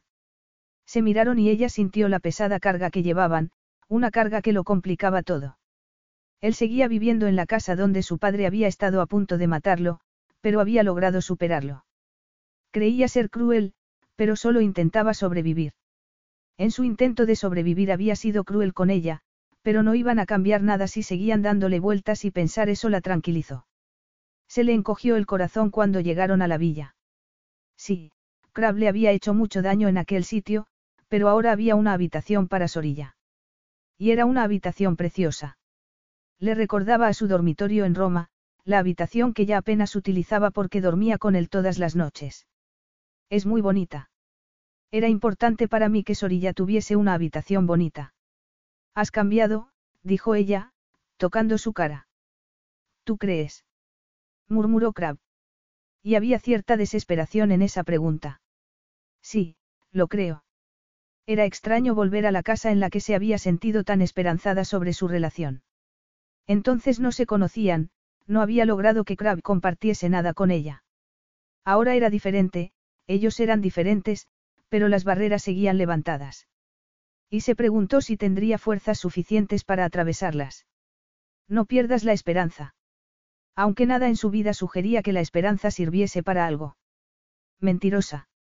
Estás atascada recordando tu infancia, no tu vida con él. Hay muchas razones para creer que la esperanza sirve de algo. No habían sufrido ya más que suficiente. Y no estaban separados, a pesar de todo lo que había pasado estaban juntos, casados. Craver era su marido y eso tenía que contar. Le había hablado de su infancia, de sus traumas, de todo lo que había soportado. Eso importaba. Habían tenido la oportunidad de alejarse, pero seguían juntos. Había esperanza en eso. Era allí donde le había dicho que lo amaba por primera vez y había vuelto a hacerlo en París. Se preguntó si tendría valor para volver a decírselo. ¿Por qué lo amaba? Lo había amado desde el principio, aunque ese amor hubiese dejado cicatrices. No había sido fácil llegar hasta allí, pero estaban casados, tenían una hija y él ya no se apartaba de Sorilla. Eso tenía que importar, de modo que encargó una cena especial. Como esa noche, Cuando todo se derrumbó. Estaba decidida a escribir un final diferente para su historia porque él era su destino. Lo había sabido en Camboya y lo sabía ahora. Tal vez lo único que necesitaba era confiar en los dos. Las niñeras se habían encargado de Sorilla. Esa noche era solo para Crab y para ella porque se trataba de ellos dos. Había creído que la conexión que había entre ellos era una simple atracción física, pero era algo mucho más profundo y se reafirmaba cada día. Crab bajó al comedor con una camisa blanca con dos botones desabrochados en el cuello y las mangas subidas hasta el codo, revelando sus fuertes antebrazos. Era tan hermoso que nunca se cansaría de mirarlo. Nunca se cansaría de esa piel bronceada, de sus facciones esculpidas, de esas manos grandes tan masculinas. He pensado hacer algo especial esta noche. ¿Por qué? preguntó él, mirando la mesa. He pensado hacer algo especial porque estamos juntos. Siempre estamos juntos, dijo él. Sí, lo sé. Por eso es especial. Crab se apartó, mirándola con gesto desconfiado. Supongo que tienes razón. No voy a decirte que estoy embarazada. Crab rió. Es un alivio. No quieres tener más hijos. Él se quedó pensativo un momento. No me opongo a ello. Tú y yo somos hijos únicos, así que tal vez Sorilla debería tener hermanos. A mí me gustaría mucho, dijo Riot. Planear el futuro la hacía sentir alegre, esperanzada, pero mientras cenaban, charlando sobre unas cosas y otras, sintió que faltaba algo. No sabía por qué sentía esa inquietud o por qué no dejaba de darle vueltas, pero intuía que sería como siempre, que ella diría que le quería y él guardaría silencio. Cuando terminaron el postre, Crab la tomó por la cintura para sentarla en sus rodillas y buscó sus labios. Crab, susurró ella. Tenía la intención de decir que lo amaba. No le daba miedo, pero se quedó en silencio, pensando que dar los mismos pasos llevaría siempre al mismo resultado. Algo tenía que cambiar. Algo debía cambiar. ¿Me quieres, Crab? Capítulo 13. Crab no había esperado esa pregunta. Se sentía victorioso. La había recuperado. Había quedado claro durante esas semanas. Riot ya no se apartaba de él y era tan feliz como lo había sido al principio. Era suya, la tenía como nunca había tenido a otra persona. A ella le importaba y eso le parecía una victoria. Estaba convencido de que Riot ya no lo odiaba como lo había odiado esa horrible noche. Cuando él había mostrado su peor cara. Pero no había esperado esa pregunta y, como no era capaz de responder, tomó su cara entre las manos y la besó de modo apasionado y fiero porque eso era lo único que tenía sentido. ¿Por qué eso le permitía alejarse de tal pregunta? ¿Por qué cuántas veces iban a hacer eso? ¿Cuántas veces iba a apartarse de él? ¿Cuántas veces podía él salir huyendo? No estás huyendo y las palabras no importan. La besó con ferocidad, con toda la pasión que había contenido. Y no era un beso dulce o tierno sino temible porque él era temible. Un tigre amenazando con devorarlos a los dos, pero sobre todo a sí mismo. Sentía un dolor insoportable en el pecho. No quería sentir así, no quería desear así. Crab. No digas nada, la interrumpió él, mordiendo sus labios. Podía ver lágrimas en sus ojos, pero siguió besándola y ella no se apartó. Dejando escapar un gruñido, Crab mordió su cuello mientras apartaba los tirantes del vestido para desnudar sus pechos. Siempre era así. Inevitable. Oscuro. Es culpa tuya. Había pensado que el sol había entrado en su alma y así había sido durante unos días, pero siempre estaban esas barreras, esas preguntas a las que no podía responder. ¿Por qué no podía? Era imposible. Imposible. De modo que la besó porque eso era lo único que podía hacer, lo único que sabía hacer. Bajó la cabeza y metió un pezón en su boca porque el deseo era un viejo conocido. Sabía cómo saciar el deseo que había entre ellos, pero no sabía cómo responder a su pregunta. Él no era un hombre acostumbrado a lidiar con incertidumbres o con miedos, pero ella lo empujaba. Exigía cosas que él no podía darle. La había llevado allí, a aquella casa, y ella le había dicho que iba a ser padre cuando él no podía pensar en la palabra, padre, sin que su corazón se volviese de piedra. Ahora tenía una hija y le importaba. Y Riot también le importaba, porque tenía que exigir algo más. Porque esta tortura no termina nunca. El deseo tampoco cesaba. No se saciaba. No había forma de contener el torrente de deseo que sentía por ella. Y eso era inaceptable, insoportable. Sintió que Riot tiraba de los botones de su camisa, frenética, furiosa. Estaba furiosa por desearlo, porque él no respondía a su pregunta y, sin embargo, no era capaz de apartarse. Cuando cometió el error de mirarla a los ojos pudo verlo ahí, su desesperación, su angustia. Un ruego que le encogía el corazón. Y en ese momento no podía encontrar la distancia, el desapego que lo había salvado durante toda su vida. Incluso ese momento en la habitación de Sorilla palidecía en comparación con lo que le hacían las lágrimas en los ojos de Riot. Sentía como si le arrancasen las entrañas, como si estuviese aplastando su corazón en la delicada palma de su mano. Y solo ella tenía el poder de hacer eso. Solo ella podía destruirlo de ese modo. Y era una destrucción total. No podía mirarla. No podía. La tomó por la cintura y la colocó contra la mesa, de espaldas a él, sin dejar de besarla, de morderla. Y esperó para ver si ella decía que la dejase, para ver si se apartaba, pero no lo hizo. Sin decir una palabra, levantó la falda del vestido, apartó a un lado el encaje de las bragas y acarició sus pliegues. Estaba lista para él. Incluso enfadada. Como él estaba encendido por ella, aunque el mundo estallase en llamas. No, no había llamas alrededor. Todas estaban dentro de él. Una luz torturada por su propia desolación. La había visto como un regalo ese día, en las ruinas, una mujer con la que satisfacer su deseo, algo en lo que enterrar su dolor. Y, sin embargo, ella no lo había ayudado a enterrar sus sentimientos. Desde que conoció a Riot lo único que había hecho era sacarlos a la superficie. No había sido un regalo sino una condena. Su infancia, la muerte de su madre. Esas cosas no podían seguir doliendo. La vida no podía seguir siendo un dolor sin fin. ¿Cuál era el propósito? Furioso consigo mismo, y con la vida, movió los dedos dentro de ella mientras tiraba de su pelo con la otra mano.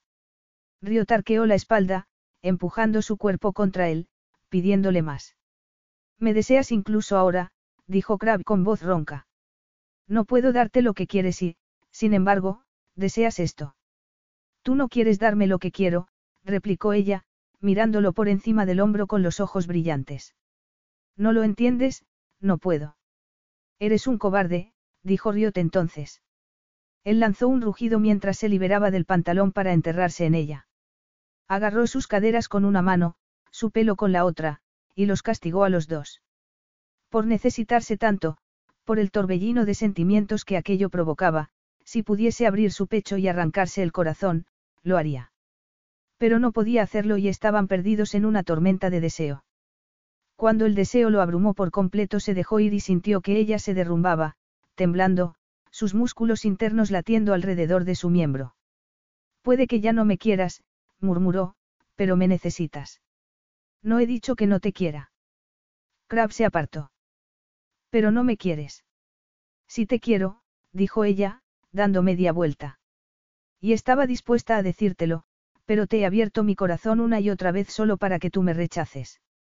Para que digas que tú no sientes lo mismo que yo. Pero ahora veo que tengo que hacerlo, Crab. Tengo que hacerlo, no. Yo. Nadie me quiso a mí tampoco. Tú no tienes el monopolio del dolor o de los padres distantes y egoístas. La diferencia entre nosotros es que yo quiero amar y ser amada.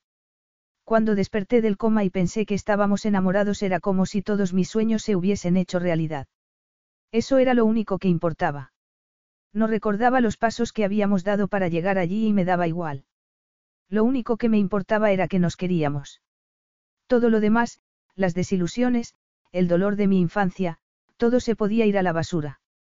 Te perdonaré por esto, perdonaré a mi madre, perdonaré al padre al que no conocí nunca. Me libraré de todo ese dolor porque no lo necesito, no sirve de nada. Me libraré de todo ese dolor para que no me impida amarte. Y a Sorilla. Y a Sorilla.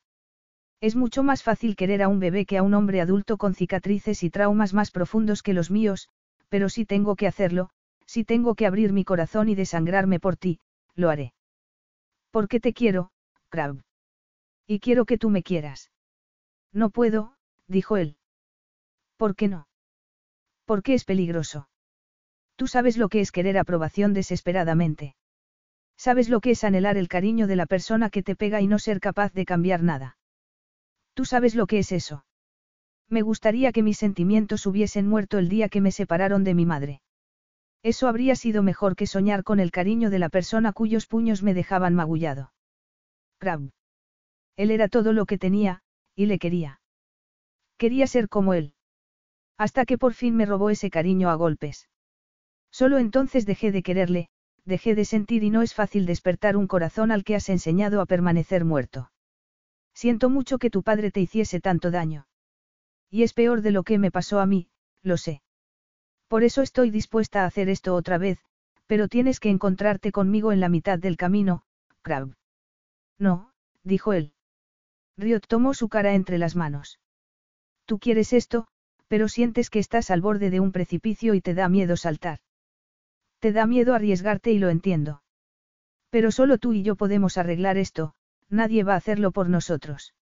A nadie le importa lo suficiente. Tú, con todo tu dinero y tu poder, podrías haber seguido roto para siempre y yo, Sorilla me ha hecho abrir los ojos. Ella ha hecho que quiera ser mejor, pero eres tú quien hace que desee arriesgarme. Nuestra hija me da un propósito en la vida, pero yo quiero compartir esa vida contigo. Yo. ¿Cómo puedo ayudarte? Dímelo, Crab. Deberíamos, yo debería dejarte sola durante un tiempo. No, lo interrumpió ella. No puedo darte lo que quieres. No importa, dijo Riot, con los ojos empañados. No pasa nada si no puedes hacerlo ahora mismo. Lo que más deseo en el mundo es que tú me quieras. Nadie me ha querido nunca, nadie. Sorilla me querrá porque es mi hija, yo quise a mi madre y tú querías a tu padre a pesar de todo, pero he tenido que armarme de valor para amarte y necesito que tú me quieras del mismo modo. Necesito que me quieras, pero seré paciente. No merezco tu paciencia, Riot. No la necesito, no la quiero. Crab paseaba de un lado a otro como un animal enjaulado. Una jaula que él mismo había construido. ¿Por qué no sabes cuánto necesitas esto? ¿Por qué no entiendes qué es el amor, verdad? Tengo que irme. ¿Dónde? A Camboya, tengo que volver allí. Es el único sitio en el que encuentro retazos de mí mismo. Iré contigo. No, debo ir solo. Ella negó con la cabeza. Ya hemos hecho esto antes. Nos hemos separado y mira lo que pasó. ¿Me quieres fuera de tu vida? No. Pero no me amas. No creo que pueda amarte. Entonces, déjame ir contigo. Cielo santo, Riot. No puedes dejarme ir. ¿Para qué? Para que intentes solucionarlo tú solo para que puedas llegar a la conclusión de que no tienes nada que arreglar porque no eres capaz de enfrentarte con tu propia alma. No, Crab, no voy a hacer eso. Me has tenido sin hacer ningún esfuerzo para cambiar, ese fue el regalo de la amnesia, no. Te convenciste a ti mismo de que no habías cometido ningún error, pero yo recuerdo tus errores y si sigo aquí, dispuesta a amarte, tú también tienes que hacer un esfuerzo. Yo estaré contigo, no tienes que hacerlo solo. No es tan sencillo. Puede serlo si estás dispuesto a ello. No te quiero. Vamos a las ruinas de Angkor Wat y dime que no me quieres. Crab se quedó mirándola, furioso con aquella mujer que lo excitaba, que lo desafiaba. Quería decirle que lo dejase en paz, pero le daba pánico pensar cómo sería la vida sin tenerla a su lado. Cobarde. Riot lo había llamado cobarde cuando él solo quería, quería otra cosa. Algo diferente a lo que sentía cuando estaban juntos. ¿Y la niña? Sorilla estuvo bien sin mí durante un mes y estará bien con las niñeras durante unos días. ¿Y si no sirviese de nada? Estoy luchando por ti, por nosotros, y da igual cuál sea el resultado de este viaje. Al día siguiente subieron al avión privado, pero apenas hablaron durante el viaje. La tensión entre ellos era palpable, dolorosa. Era como estar muriendo. Crab solo se había sentido así tras el entierro de su madre, pero en ese caso no podía hacer nada. No podía cambiar nada. Ahora no sabía qué quería. Si deseaba tener razón sobre su corazón marchito o que la tuviese ella. Ninguno de los dos durmió durante el viaje, pero no intercambiaron una sola palabra y cuando llegaron a las ruinas del templo, el sol empezaba a ponerse. Era como una noche eterna. Crab paseó entre las antiguas columnas de piedra cubiertas de enredaderas y recordó haberle preguntado si estaba allí en una búsqueda espiritual. Como si fuese algo ridículo. ¿Qué esperabas encontrar aquí? Le preguntó. A mí misma. Y, en cambio, me encontraste a mí. Sí, pero en el camino me encontré a mí misma. Pensaba que era una víctima, pero no es verdad. Soy más fuerte de lo que creía. La cuestión es si lo eres tú. Crab no lo sabía, como no sabía que estaba buscando, pero los restos de una diosa de piedra despertaron un recuerdo. Habían tenido esa figura en casa cuando era niño, una reproducción a tamaño reducido. Apenas lo recordaba, como apenas recordaba a su madre, pero experimentó algo, un sentimiento, una emoción. Recordaba estar en casa, feliz. No había nada que lo preocupase. Era un niño, su madre cuidaba de él y había creído que siempre sería así. ¿Y entonces? Entonces recordó. Se vio a sí mismo agarrándose al vestido de su madre, llorando mientras unos hombres intentaban llevárselo.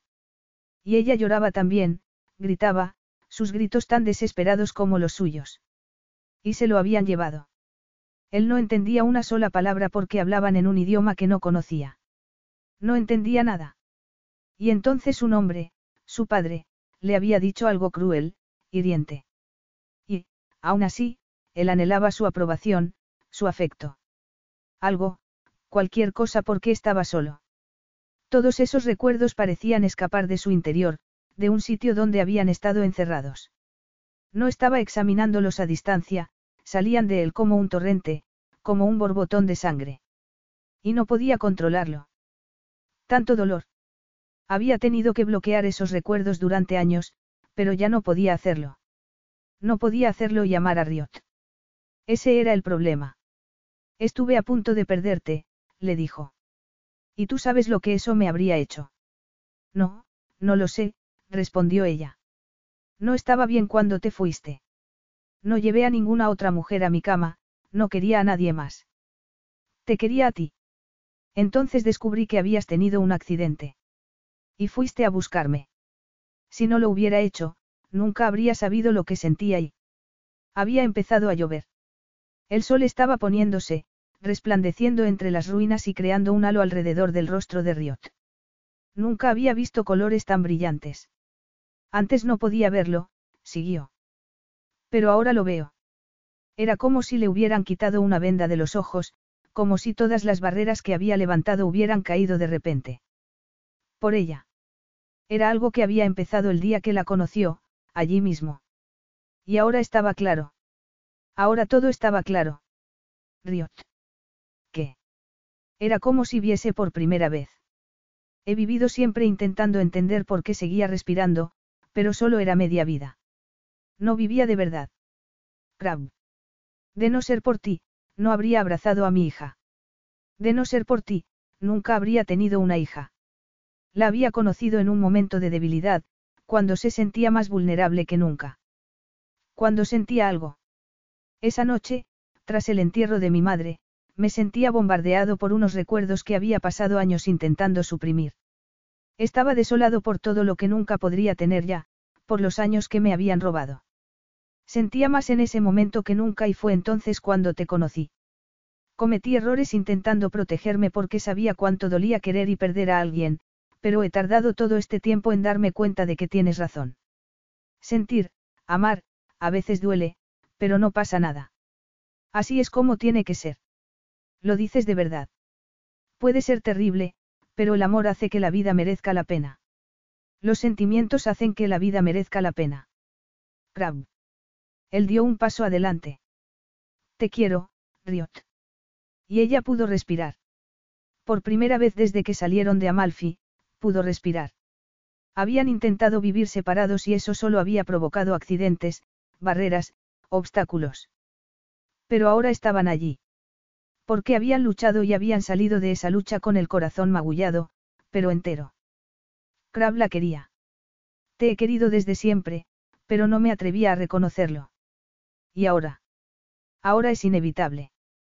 Tu amor es como esta lluvia, me limpia. Te quiero. Yo también te quiero. Vamos a la casa del árbol, dijo Riot. Hicieron el amor durante toda la noche. Y hablaron del futuro, de llevar a Sorilla allí.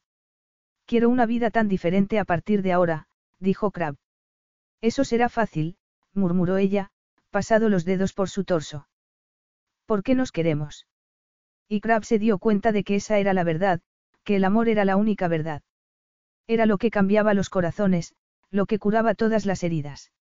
Era lo que hacía que la vida mereciese la pena. Riot hacía que todo mereciese la pena y su amor le había dado un nuevo significado a su vida. También ella lo sabía, sin la menor duda. Sabía que allí, en Ancorbat, se había encontrado a sí misma. Con él. Riot Phillips por fin había hecho algo espontáneo y, aunque el camino había sido complicado, al final sus sueños se habían hecho realidad. Epílogo. No había nada que le gustase más a Crab que ver a sus hijos corriendo de un lado a otro. Estaban en la casa del árbol, pasando las vacaciones de verano. Hacía calor, pero todos eran felices. Debían estar cansados después de un largo día explorando las ruinas, pero los niños seguían corriendo sin parar, con una energía envidiable. Sorilla estaba apoyada en el tronco del árbol, leyendo un libro. Su hija tenía 11 años y ya nada la impresionaba. Aunque le gustaban las historias de amor. ¿Sabes que conocí a tu madre aquí? Le preguntó Crab. Sorilla levantó la cabeza. Ah, sí. Sí. ¿Qué pasó? Crab intercambió una mirada con Riot. Tendrían que contarle una versión censurada del encuentro, por supuesto. Vi a tu padre y supe que era mi destino, respondió ella. ¿Y cómo supiste eso? De nuevo, Riot y Crab intercambiaron una mirada, ardiente en esa ocasión, y él supo que pasarían una larga y deliciosa noche abrazados, como habían hecho desde que se libró del miedo de amar y ser amado. Porque tuvimos la bendición de la lluvia, respondió Crab. Y, como por arte de magia, las nubes se abrieron en ese momento y empezó a llover. Una lluvia torrencial, sanadora y perfecta. Crab, Riot y sus cuatro hijos subieron corriendo a la casa y, mientras ella secaba a los niños, Crab preparó un té, como había hecho esa primera noche. Esto también ha sido el destino. Preguntó Sorilla, sacudiendo las gotas de lluvia de su libro. Crab tomó a Riot por la cintura y la apretó contra su costado. Sí, yo creo que sí. En lo que se refiere a nosotros, creo que siempre es el destino. Fin.